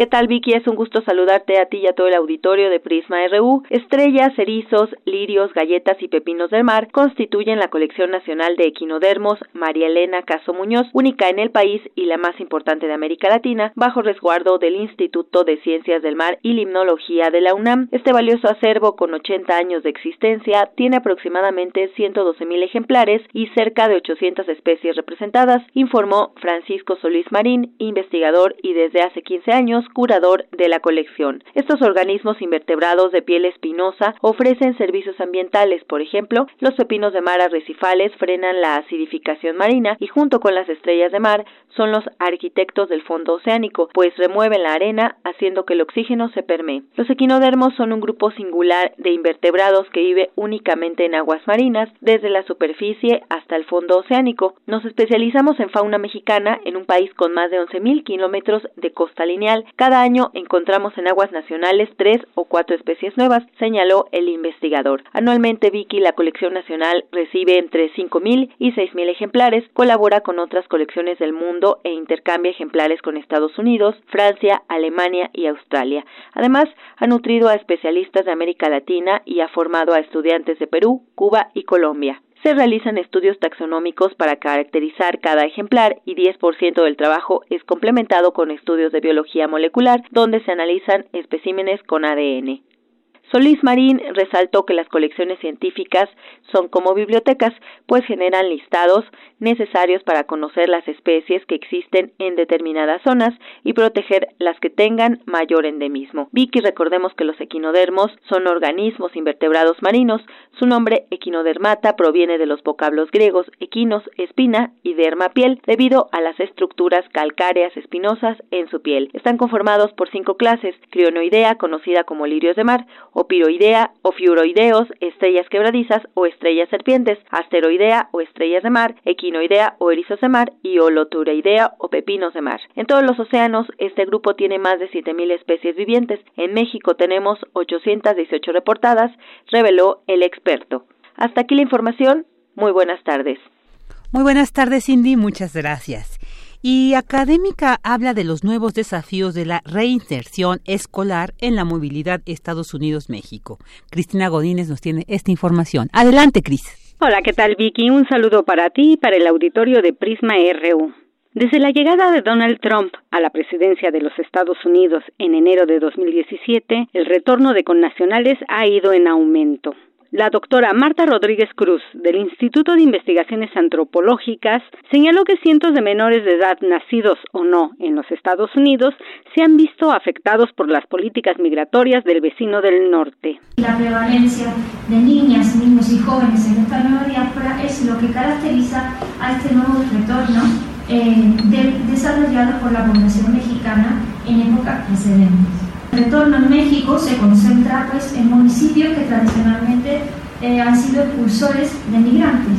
Este es el caso del estado de Oaxaca, en el sureste del país, que desde los años 80 se viene configurando como uno de los estados que más migrantes expulsa hacia Estados Unidos. La antropóloga y coordinadora del seminario Menores Migrantes y Retornados indicó que Oaxaca es uno de los principales expulsores de población, pero ahora tiene que vivir el retorno de los migrantes con sus hijos, quienes sufren el problema de adaptación. En el caso de los menores retornados eh, a la sociedad de origen, esta, en la práctica la reinserción remite a este mismo proceso que yo acabo de describir, porque si bien estos niños nacieron en México, migraron siendo bebés o niños muy pequeños a Estados Unidos y allí han desarrollado su principal proceso de socialización, han desarrollado allí los primeros y más importantes años de su vida.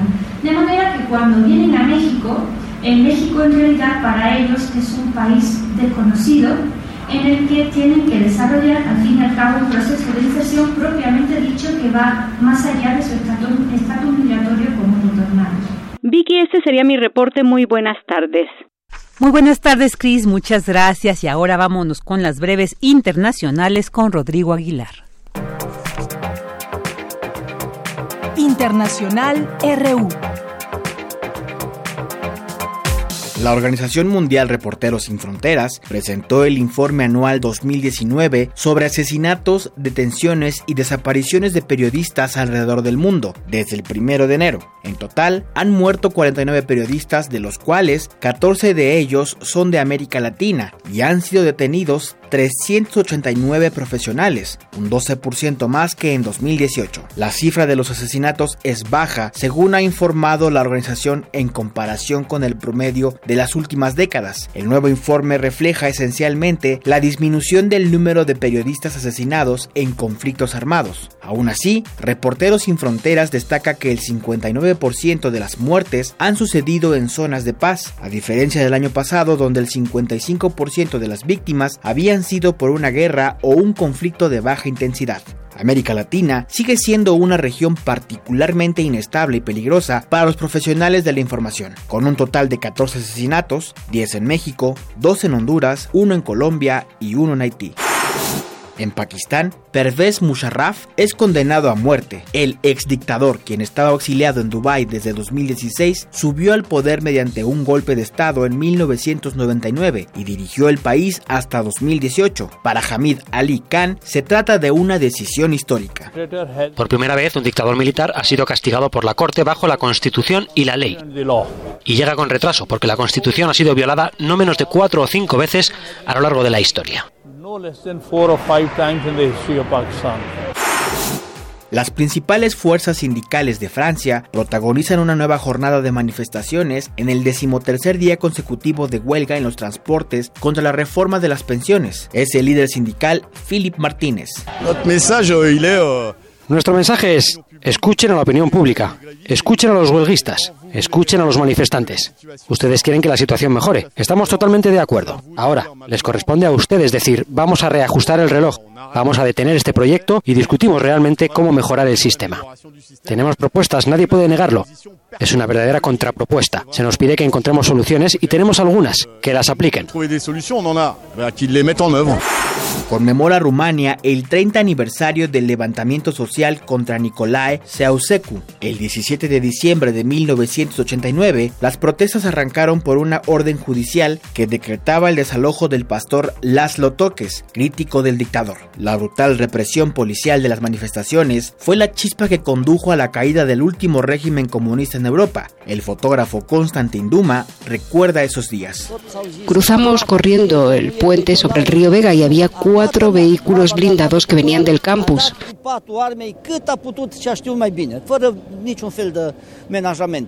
Había una mujer de unos 50 años y como se veía mal se quedó atrapada y la aplastaron los tanques. Esa fue la primera víctima de esta revolución.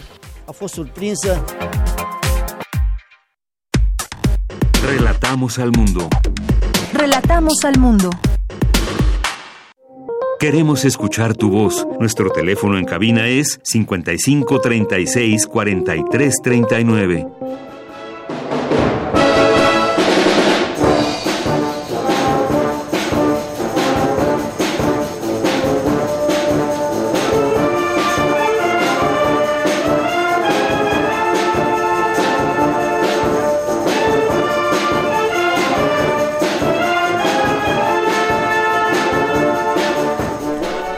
43 39. Dos de la tarde con 29 minutos y ahí escuchamos de fondo a la banda filarmónica municipal de San Pedro y San Pablo Ayutla Mije de la Sierra Norte de Oaxaca y que bueno pues ayer conversamos con ellos sobre esta pues este lamentable robo que sufrieron de sus instrumentos. Y bueno pues es lamentable además porque pues esta región es conocida por la importancia que tiene la música y de la antigua tradición de sus bandas filarmónicas no más de ocho décadas conformada en 90% por niños.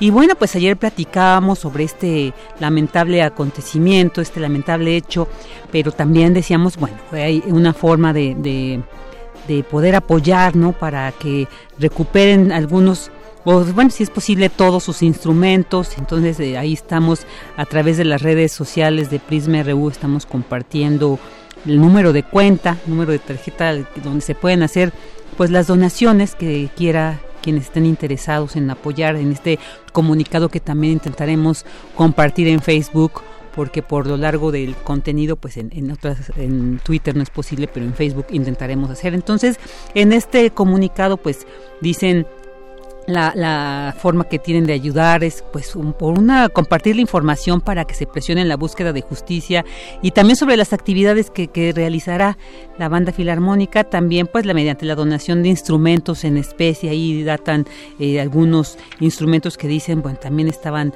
los necesitan pero también los que fueron robados entre ellos clarinetes requintos saxofones trombones trompetas flautines un, un robo muy pues muy lamentable por la trascendencia que tiene eh, la música no para esta comunidad y pues para esta banda filarmónica. Así que eh, pues ha creado un, número de cuenta eh, donde se puede hacer las donaciones. Es el 29041 48622 de Vancomer.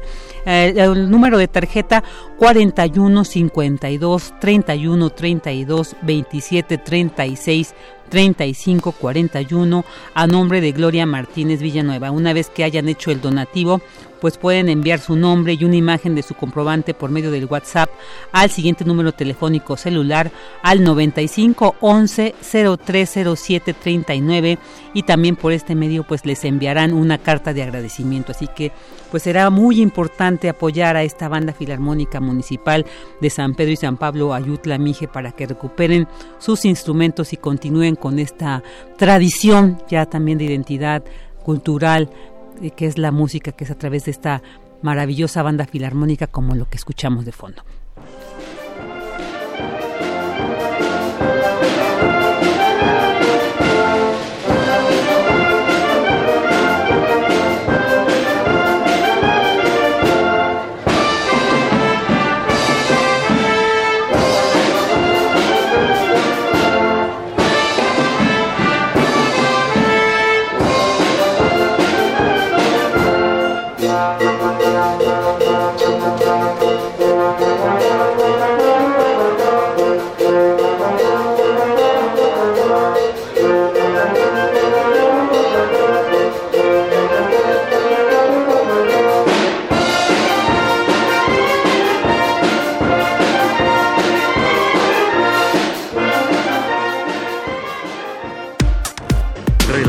Al mundo.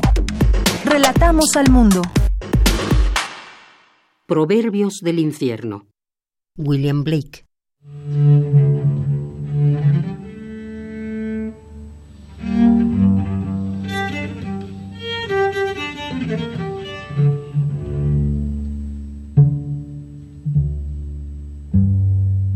Si el necio persistiera en su necedad, se volvería sabio.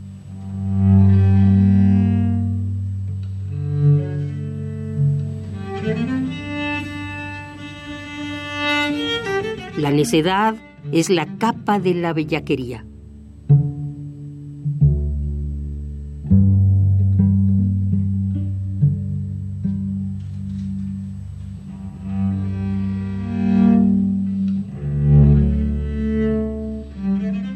La vergüenza es la capa del orgullo.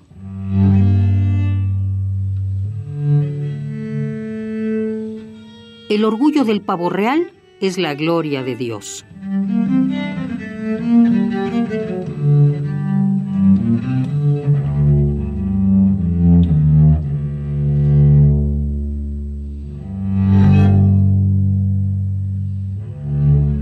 Las prisiones se construyen con las piedras de la ley, los prostíbulos con los ladrillos de la religión.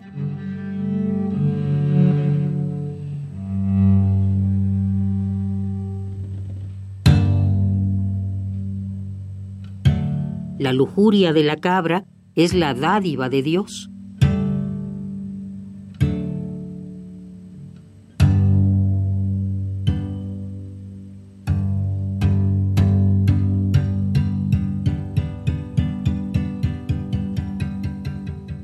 La ira del león es la sabiduría de Dios.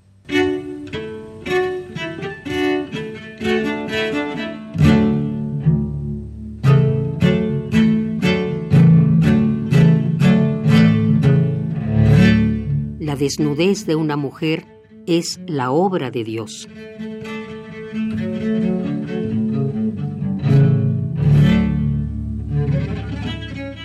El exceso de pena ríe, el exceso de alegría llora.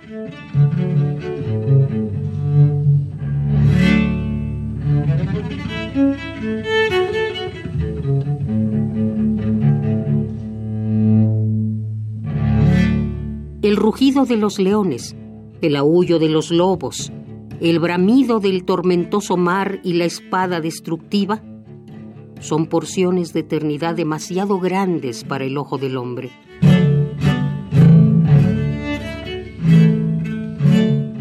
El zorro condena la trampa, no a sí mismo.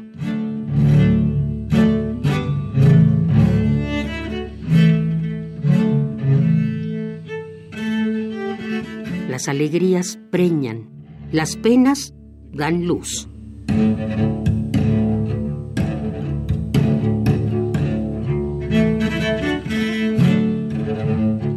Que el hombre vista la piel del león, la mujer el vellón de la oveja.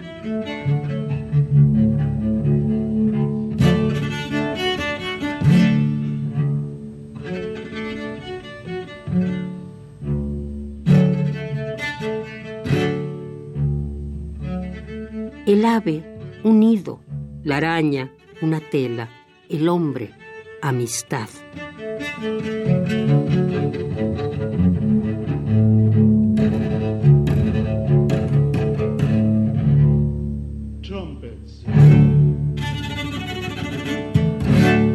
Proverbios del infierno.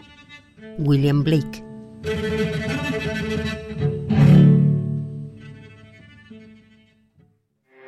Porque tu opinión es importante, síguenos en nuestras redes sociales, en Facebook como Prisma RU y en Twitter como arroba PrismaRU.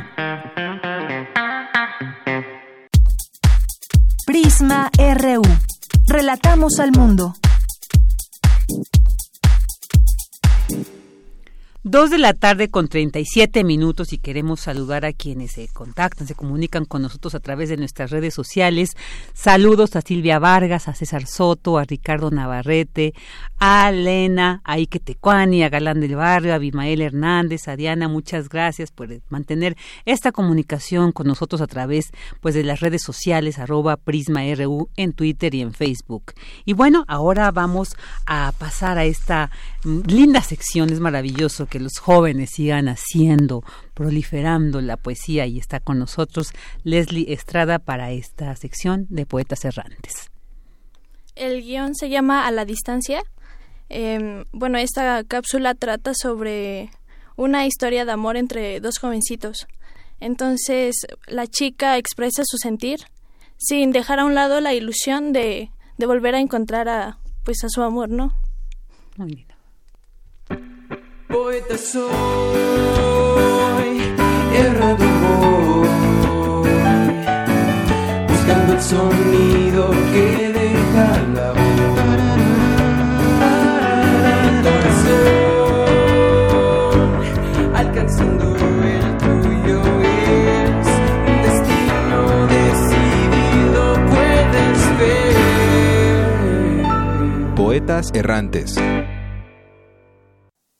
Yo no creo en el amor a distancia, y a veces en el momento más inesperado se presentan situaciones que te hacen cambiar la visión de este. Hermana, mira ese chico. Es tan... tan bello. Ambos cruzaron miradas. Lily sintió una conexión indescriptible, llevándola a querer saber más de él. Ay, Lily, mejor no te hagas ilusiones. Alejandro no vive en la ciudad. Lily quedó en shock. En sus ojos se desvanecía aquella ilusión de un amor a primera vista.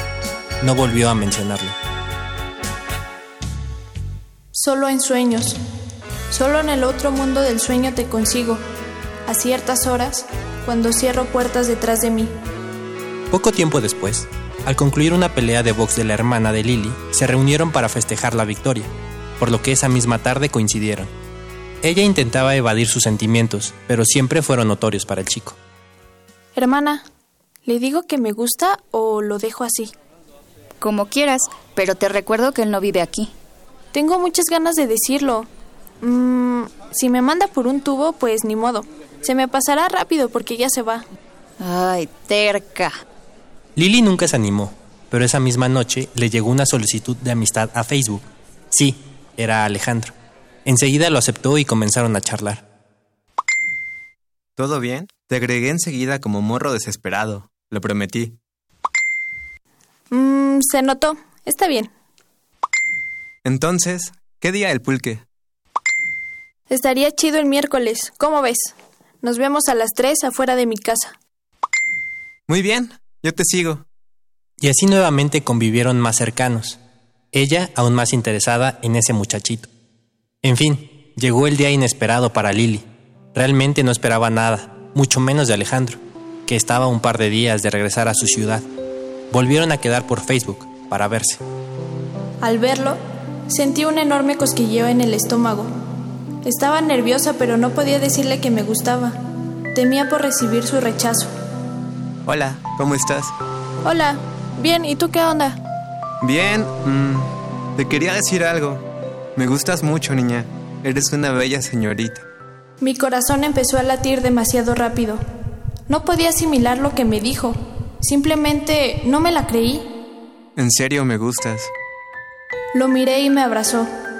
Sus brazos entrañables me hicieron sentir en la luna. De alguna manera sabía que él era para mí. No esperamos más. Nos hicimos novios.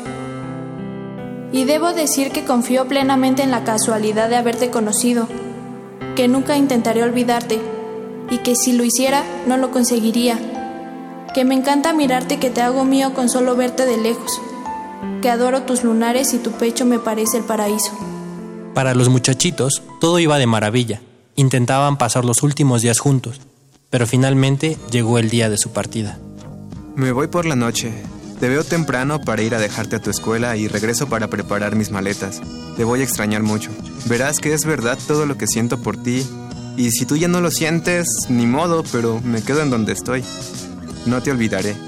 Eres mi señorita.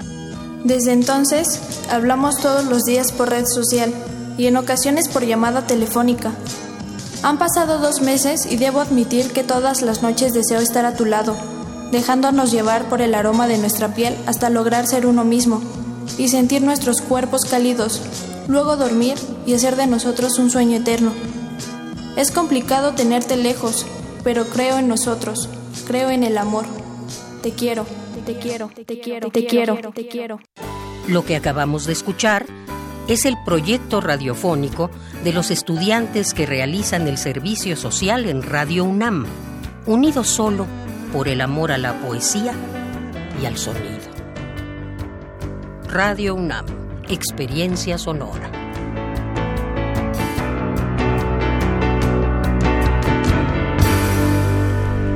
Ahí escuchamos a la distancia de Leslie Estrada. Leslie, ¿tú sí crees en esto del amor a la distancia? ¿Crees que sea posible? pues yo creo que sí. Yo creo que sí. Sí, puede ser posible.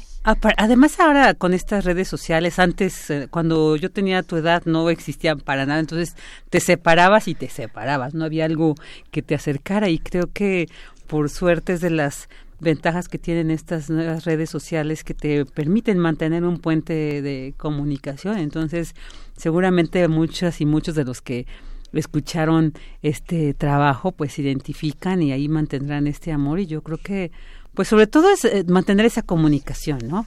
¿Cómo ves?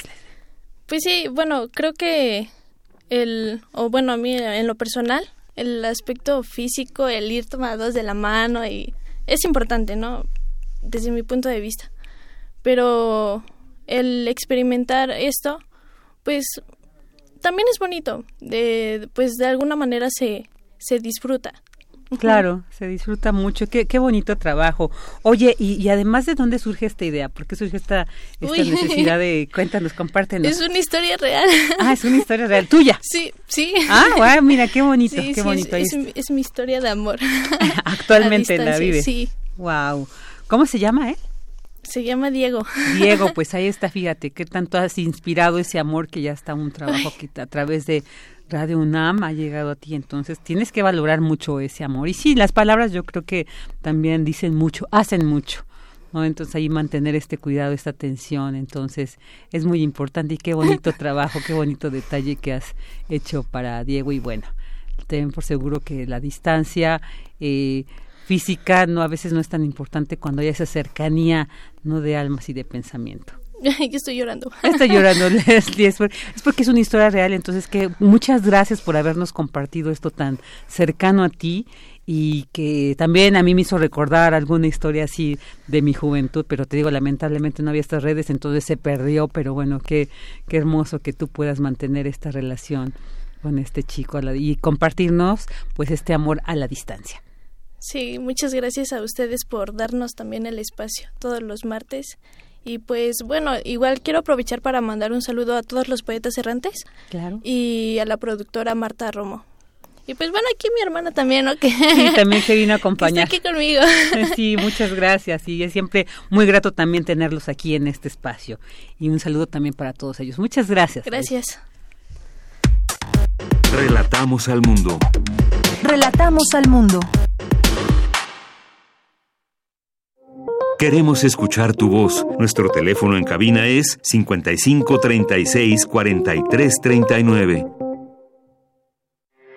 Porque tu opinión es importante, síguenos en nuestras redes sociales, en Facebook como Prisma RU y en Twitter como arroba PrismaRU. Prisma RU. Relatamos al mundo.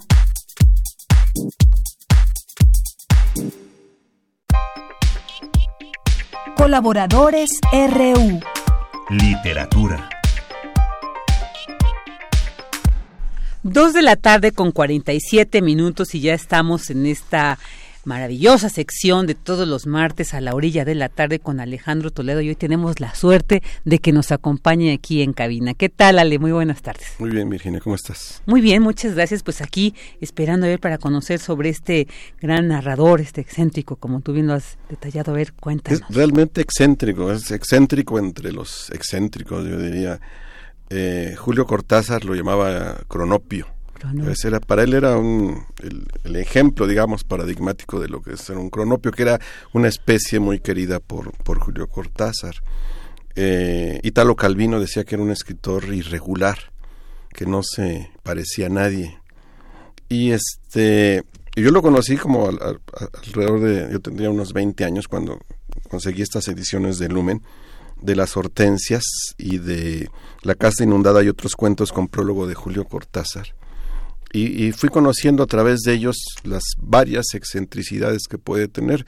Este, el otro día me asomé, ahora con las compras navideñas, me asomé a, a las librerías y encontré un volumen que se llama Narrativa Completa, que editó el Cuenco de Plata, y estaba junto con otro que se llama Narrativa Reunida o Cuentos Reunidos de Alfaguara. Entonces este, tuve que decidirme por, por uno por el otro y finalmente me compré la narrativa completa. La editorial El Cuenco de Plata es muy interesante y este ellos me entero por esta edición eh, y ya editaron una biografía de Felisberto Hernández, ¿no? Él era entre otras cosas de sus extravagancias está por ejemplo su mamá se llamaba Juana Hortensia según el, el prólogo de esta edición y él tiene un libro que se llama Las Hortensias que trata de muñecas de tamaño natural. Son este muñecas que, se ponen en aparadores y el dueño del, de la mansión, que es un, millonario excéntrico, pide a, un grupo de trabajadores que tiene que hagan escenas, que crean, que creen misterios con las hortensias y que él las, adivina, adivina cuál es la historia que está detrás de, de esas, de esas escenas. Y además tiene una muñeca de, tamaño natural que es igualita a su esposa y que se llama, la esposa en, el cuento, en la novela corta se llama María Hortensia y le manda a hacer como un doble, como una gemela a la que pasean en el jardín como si fuera, eh, este, digamos, parte del grupo. Se crea un, un triángulo extraño entre el, el millonario excéntrico, la, la esposa y la muñeca que es, que es su doble, ¿no? Y después, bueno, ocurren muchas cosas en el relato, está ahí metido un, eh, el ruido de las máquinas, una fábrica que está cerca de ahí y que parece alterarle los nervios al, personaje que finalmente, digamos, este, está... Eh, evita los espejos. La obra de Felisberto siempre está llena de cosas raras, extrañas, de, de los objetos parecen ser cobrar vida y las partes humanas se vuelven objetos, se objetivizan o cobran vida independiente. Hay un cuento que se llama El balcón que es sobre una un balcón que se arroja al vacío por una muchacha este, que siempre está ahí con él cuando se entera que está empezando a, salir con un pianista, ¿no? Entonces es un balcón suicida. Este, hay una casa inundada donde vive una mujer, eh, eh, digamos, de, de, volumen amplio. Vive ella en una casa donde hay que, para pasar de un cuarto al otro hay que usar barcos o lanchitas y, y, pasar de, un, de, un, de una habitación a la otra, ¿no? Entonces es un, eh, un escritor muy, muy singular, él fue pianista, dio conciertos entre Buenos Aires, bueno, Argentina y Uruguay, en pueblitos, este, acompañaba las películas mudas en sus, en sus comienzos, se casó muchas veces y después se descubrió que una de sus esposas había sido una espía de la KGB que, este, que escondida en, en Buenos Aires, algo de lo que él no se enteró nunca, parece. Bueno, y es un autor muy admirado por, por, por, muchos escritores, ¿no? Yo recuerdo haber asistido a una presentación en minería de las obras completas que edita eh, Siglo XXI en una feria de, del libro en, minería, en donde estaban Juan José Arriola e Ida Vitale. y, este, y recuerdo la conversación fue, fue muy agradable cuando era este, la presentación, digamos, que se hacía en, en México de, este de este autor extravagante, ¿no? Tenía esto del piano, eh, muchos de sus cuentos empiezan con este arranque de del que viaja por a un pueblo a, dar un concierto. Hay un cuento El cocodrilo que donde el concierto se convierte en, un concierto de llanto, un hombre que al que lo invitan a las fiestas para que llore, porque tiene esa capacidad de, de, sacar las lágrimas, digamos, como si ejecutara una una pieza musical, ¿no? Entonces, este, yo tengo muchos años leyéndolo y creo que es, es un, para mí fue un gran descubrimiento a mis, a mis 20 años. Le he sido constante lector y estas ediciones nuevas del Cuenco de Plata o de Alfaguara, pues es, sirven para acercar a los lectores a una figura realmente singular de la, de la literatura latinoamericana, ¿no? Como te digo, admirado por Cortázar, por Italo Calvino, por eh, Gabriel García Márquez, y, y, que siempre en, cada lectura se renueva sus singularidades y sus extravagancias, ¿no? Vale, ¿y como cuántas obras tiene Felisberto Hernández? ¿Cuántos libros? Bueno, él, él escribió en, distintos periodos, primero unos textos como de memoria, mm. de recuerdos de cuando tomaba clases de, de piano, mm. que es por los tiempos de Clemente Colli con Tierras de la Memoria.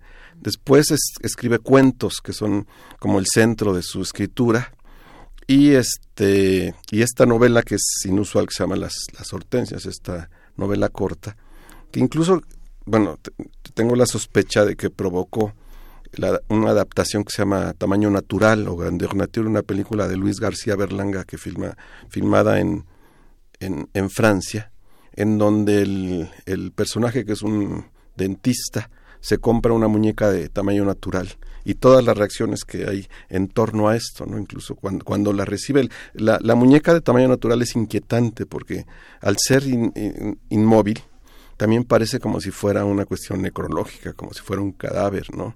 Pero a la vez se convierte en la, en la pareja del, del protagonista. Y este, estos volúmenes nuevos de narrativa completo, de cuentos completos, están agregando material que estaba inédito entonces parece que se ha hecho últimamente mucho trabajo de investigación que la Fundación Felisberto Hernández en Uruguay está trabajando en el rescate de, materiales que estaban ahí por ahí extraviados, pero el cuerpo de las de la obra está en los textos memoriosos, en los cuentos insólitos o inusuales y en sobre todo en las hortensias, que es, que es una novela corta, digamos, de alto impacto, de alto efecto y que este está como en, en el centro de la obra de, de Felisberto Hernández. Mm. Eh, ¿Cuántos años tenía cuando él murió? Él murió en los años 60, tendría cincuenta y tantos años, ¿no? Por ahí. Murió, me parece que murió joven. No tengo exactamente el dato de... Generalmente cuando leo a un autor me preocupo por el universo interno que hay ahí. Pero él murió en los años en los años 60, no muy conocido en ese momento, pero ahora es, se hacen buenas ediciones. Recuerdo, yo tengo una otra antología de Atalanta, por ejemplo, ya hace unos cinco o seis años. Antes lo editó el mismo Jacobo Ciruela en su editorial Ciruela. Eh, Lumen en los años 70, eh, siglo XXI tiene estos tomos de obras de obras completas que ahora resultan incompletas porque son de, de, una edición de Arca uruguaya que se editó en los años 60, me parece, ¿no? Entonces, este, pues siempre está ah, esta presencia inusual, ¿no? Es, es, un personaje que realmente vale, vale la pena ubicar porque es, es un irregular, como decía Italo Calvino, en el ámbito de la literatura fantástica latinoamericana y a, veces, la vez está muy, muy inserto, digamos, en todo aquello que sucedió alrededor de la revista Sur y de Borges, Bioy y Silvino Campo. Incluso hay una edición argentina, creo, de las primeras que tuvo Felisberto de Nadie encendía las lámparas, ¿no? Entonces, este fue parte de ese movimiento y a la vez este mantiene sus singularidades. Como decías, excéntrico entre los excéntricos. Sí, realmente un, gran escritor irregular. Con el tiempo ha habido quien lo compara con otro excéntrico que es mexicano, que es Francisco Tario. Mm. Los dos tocaban el piano y los dos hacen que los objetos cobren, cobren vida. Tario tiene un cuento, por ejemplo, narrado por un féretro, eh, tiene otro narrado por, un, por una gallina, por un, por un perro. Entonces, este, comparten este, muchas de sus excentricidades. En algún congreso en el que, en el que estuve decían que, que sí, que Felisberto no se parecía a nadie, como decía Calvino, pero sí se parecía a Francisco Tario. Qué interesante. Oye, y además, pues estos eh, grandes escritores uruguayos, ¿no? Que nos ha dado también, esta, no son muchos, no son muchos. Bueno, pero está Onetti, que es, está, hay una mujer que se llama Armonía Somers, Ajá. es como Felisberto Hernández, pero en denso, en oscuro. Ah. Y, es, es, una, igual una gran autora que tiene... frecuente igual la imaginación como Felisberto, pero en territorios más, más sombríos que él que Felisberto. Ay, a ver si luego nos la compartes también sobre ella, ¿no? Y Onetti, bueno, Onetti es, con Benedetti tengo mis diferencias, pero pues también está, está parte, es parte del, del paisaje. Galeano también era uruguayo, ¿no? sí, Galeano también era. Sí, sí, de estos grandes. Pocos, pero pero muy importantes, muy, muy trascendentales. y, y, qué importante, pues muchas gracias por habernos traído aquí, compartirnos esta obra de Felisberto Hernández, porque pues con esto que nos has platicado, yo creo que nos has generado una gran inquietud para acercarnos, ¿no? A, su obra. Y estos dos tomos se antojan mucho de, narrativa completa en el Cuenco, que está llegó como un lote de libros del Cuenco de Plata, que es una editorial argentina, y traían este libro. Y en Alfaguara está ese tomo de cuentos de cuentos reunidos que también se ve, también se antoja para claro. para tenerlo. ¿no? Ahí ya tenemos un, material que buscar en las próximas ferias de los libros para ya tener... Pues yo lo vi en librerías, no, no necesariamente en ferias de libros. Lo vi, por eso me atreví a hablar de él, porque lo vi que está como, ah, bien. como bien distribuido. Entonces es, es es un raro en este momento más o menos accesible para los lectores mexicanos. Pues muchas gracias Alejandro Toledo por habernos compartido a Felisberto Hernández este martes en la orilla de la tarde. Y bueno, pues ya llegamos al final del programa de esta transmisión de este martes 17 de diciembre. Agradecemos el que nos hayan acompañado durante estas dos horas y bueno, pues lo esperamos el día de mañana al punto de la una de la tarde aquí en Prisma RU. En nombre de todo el equipo que hace posible esta transmisión le agradecemos y le deseamos una excelente tarde. Hasta mañana.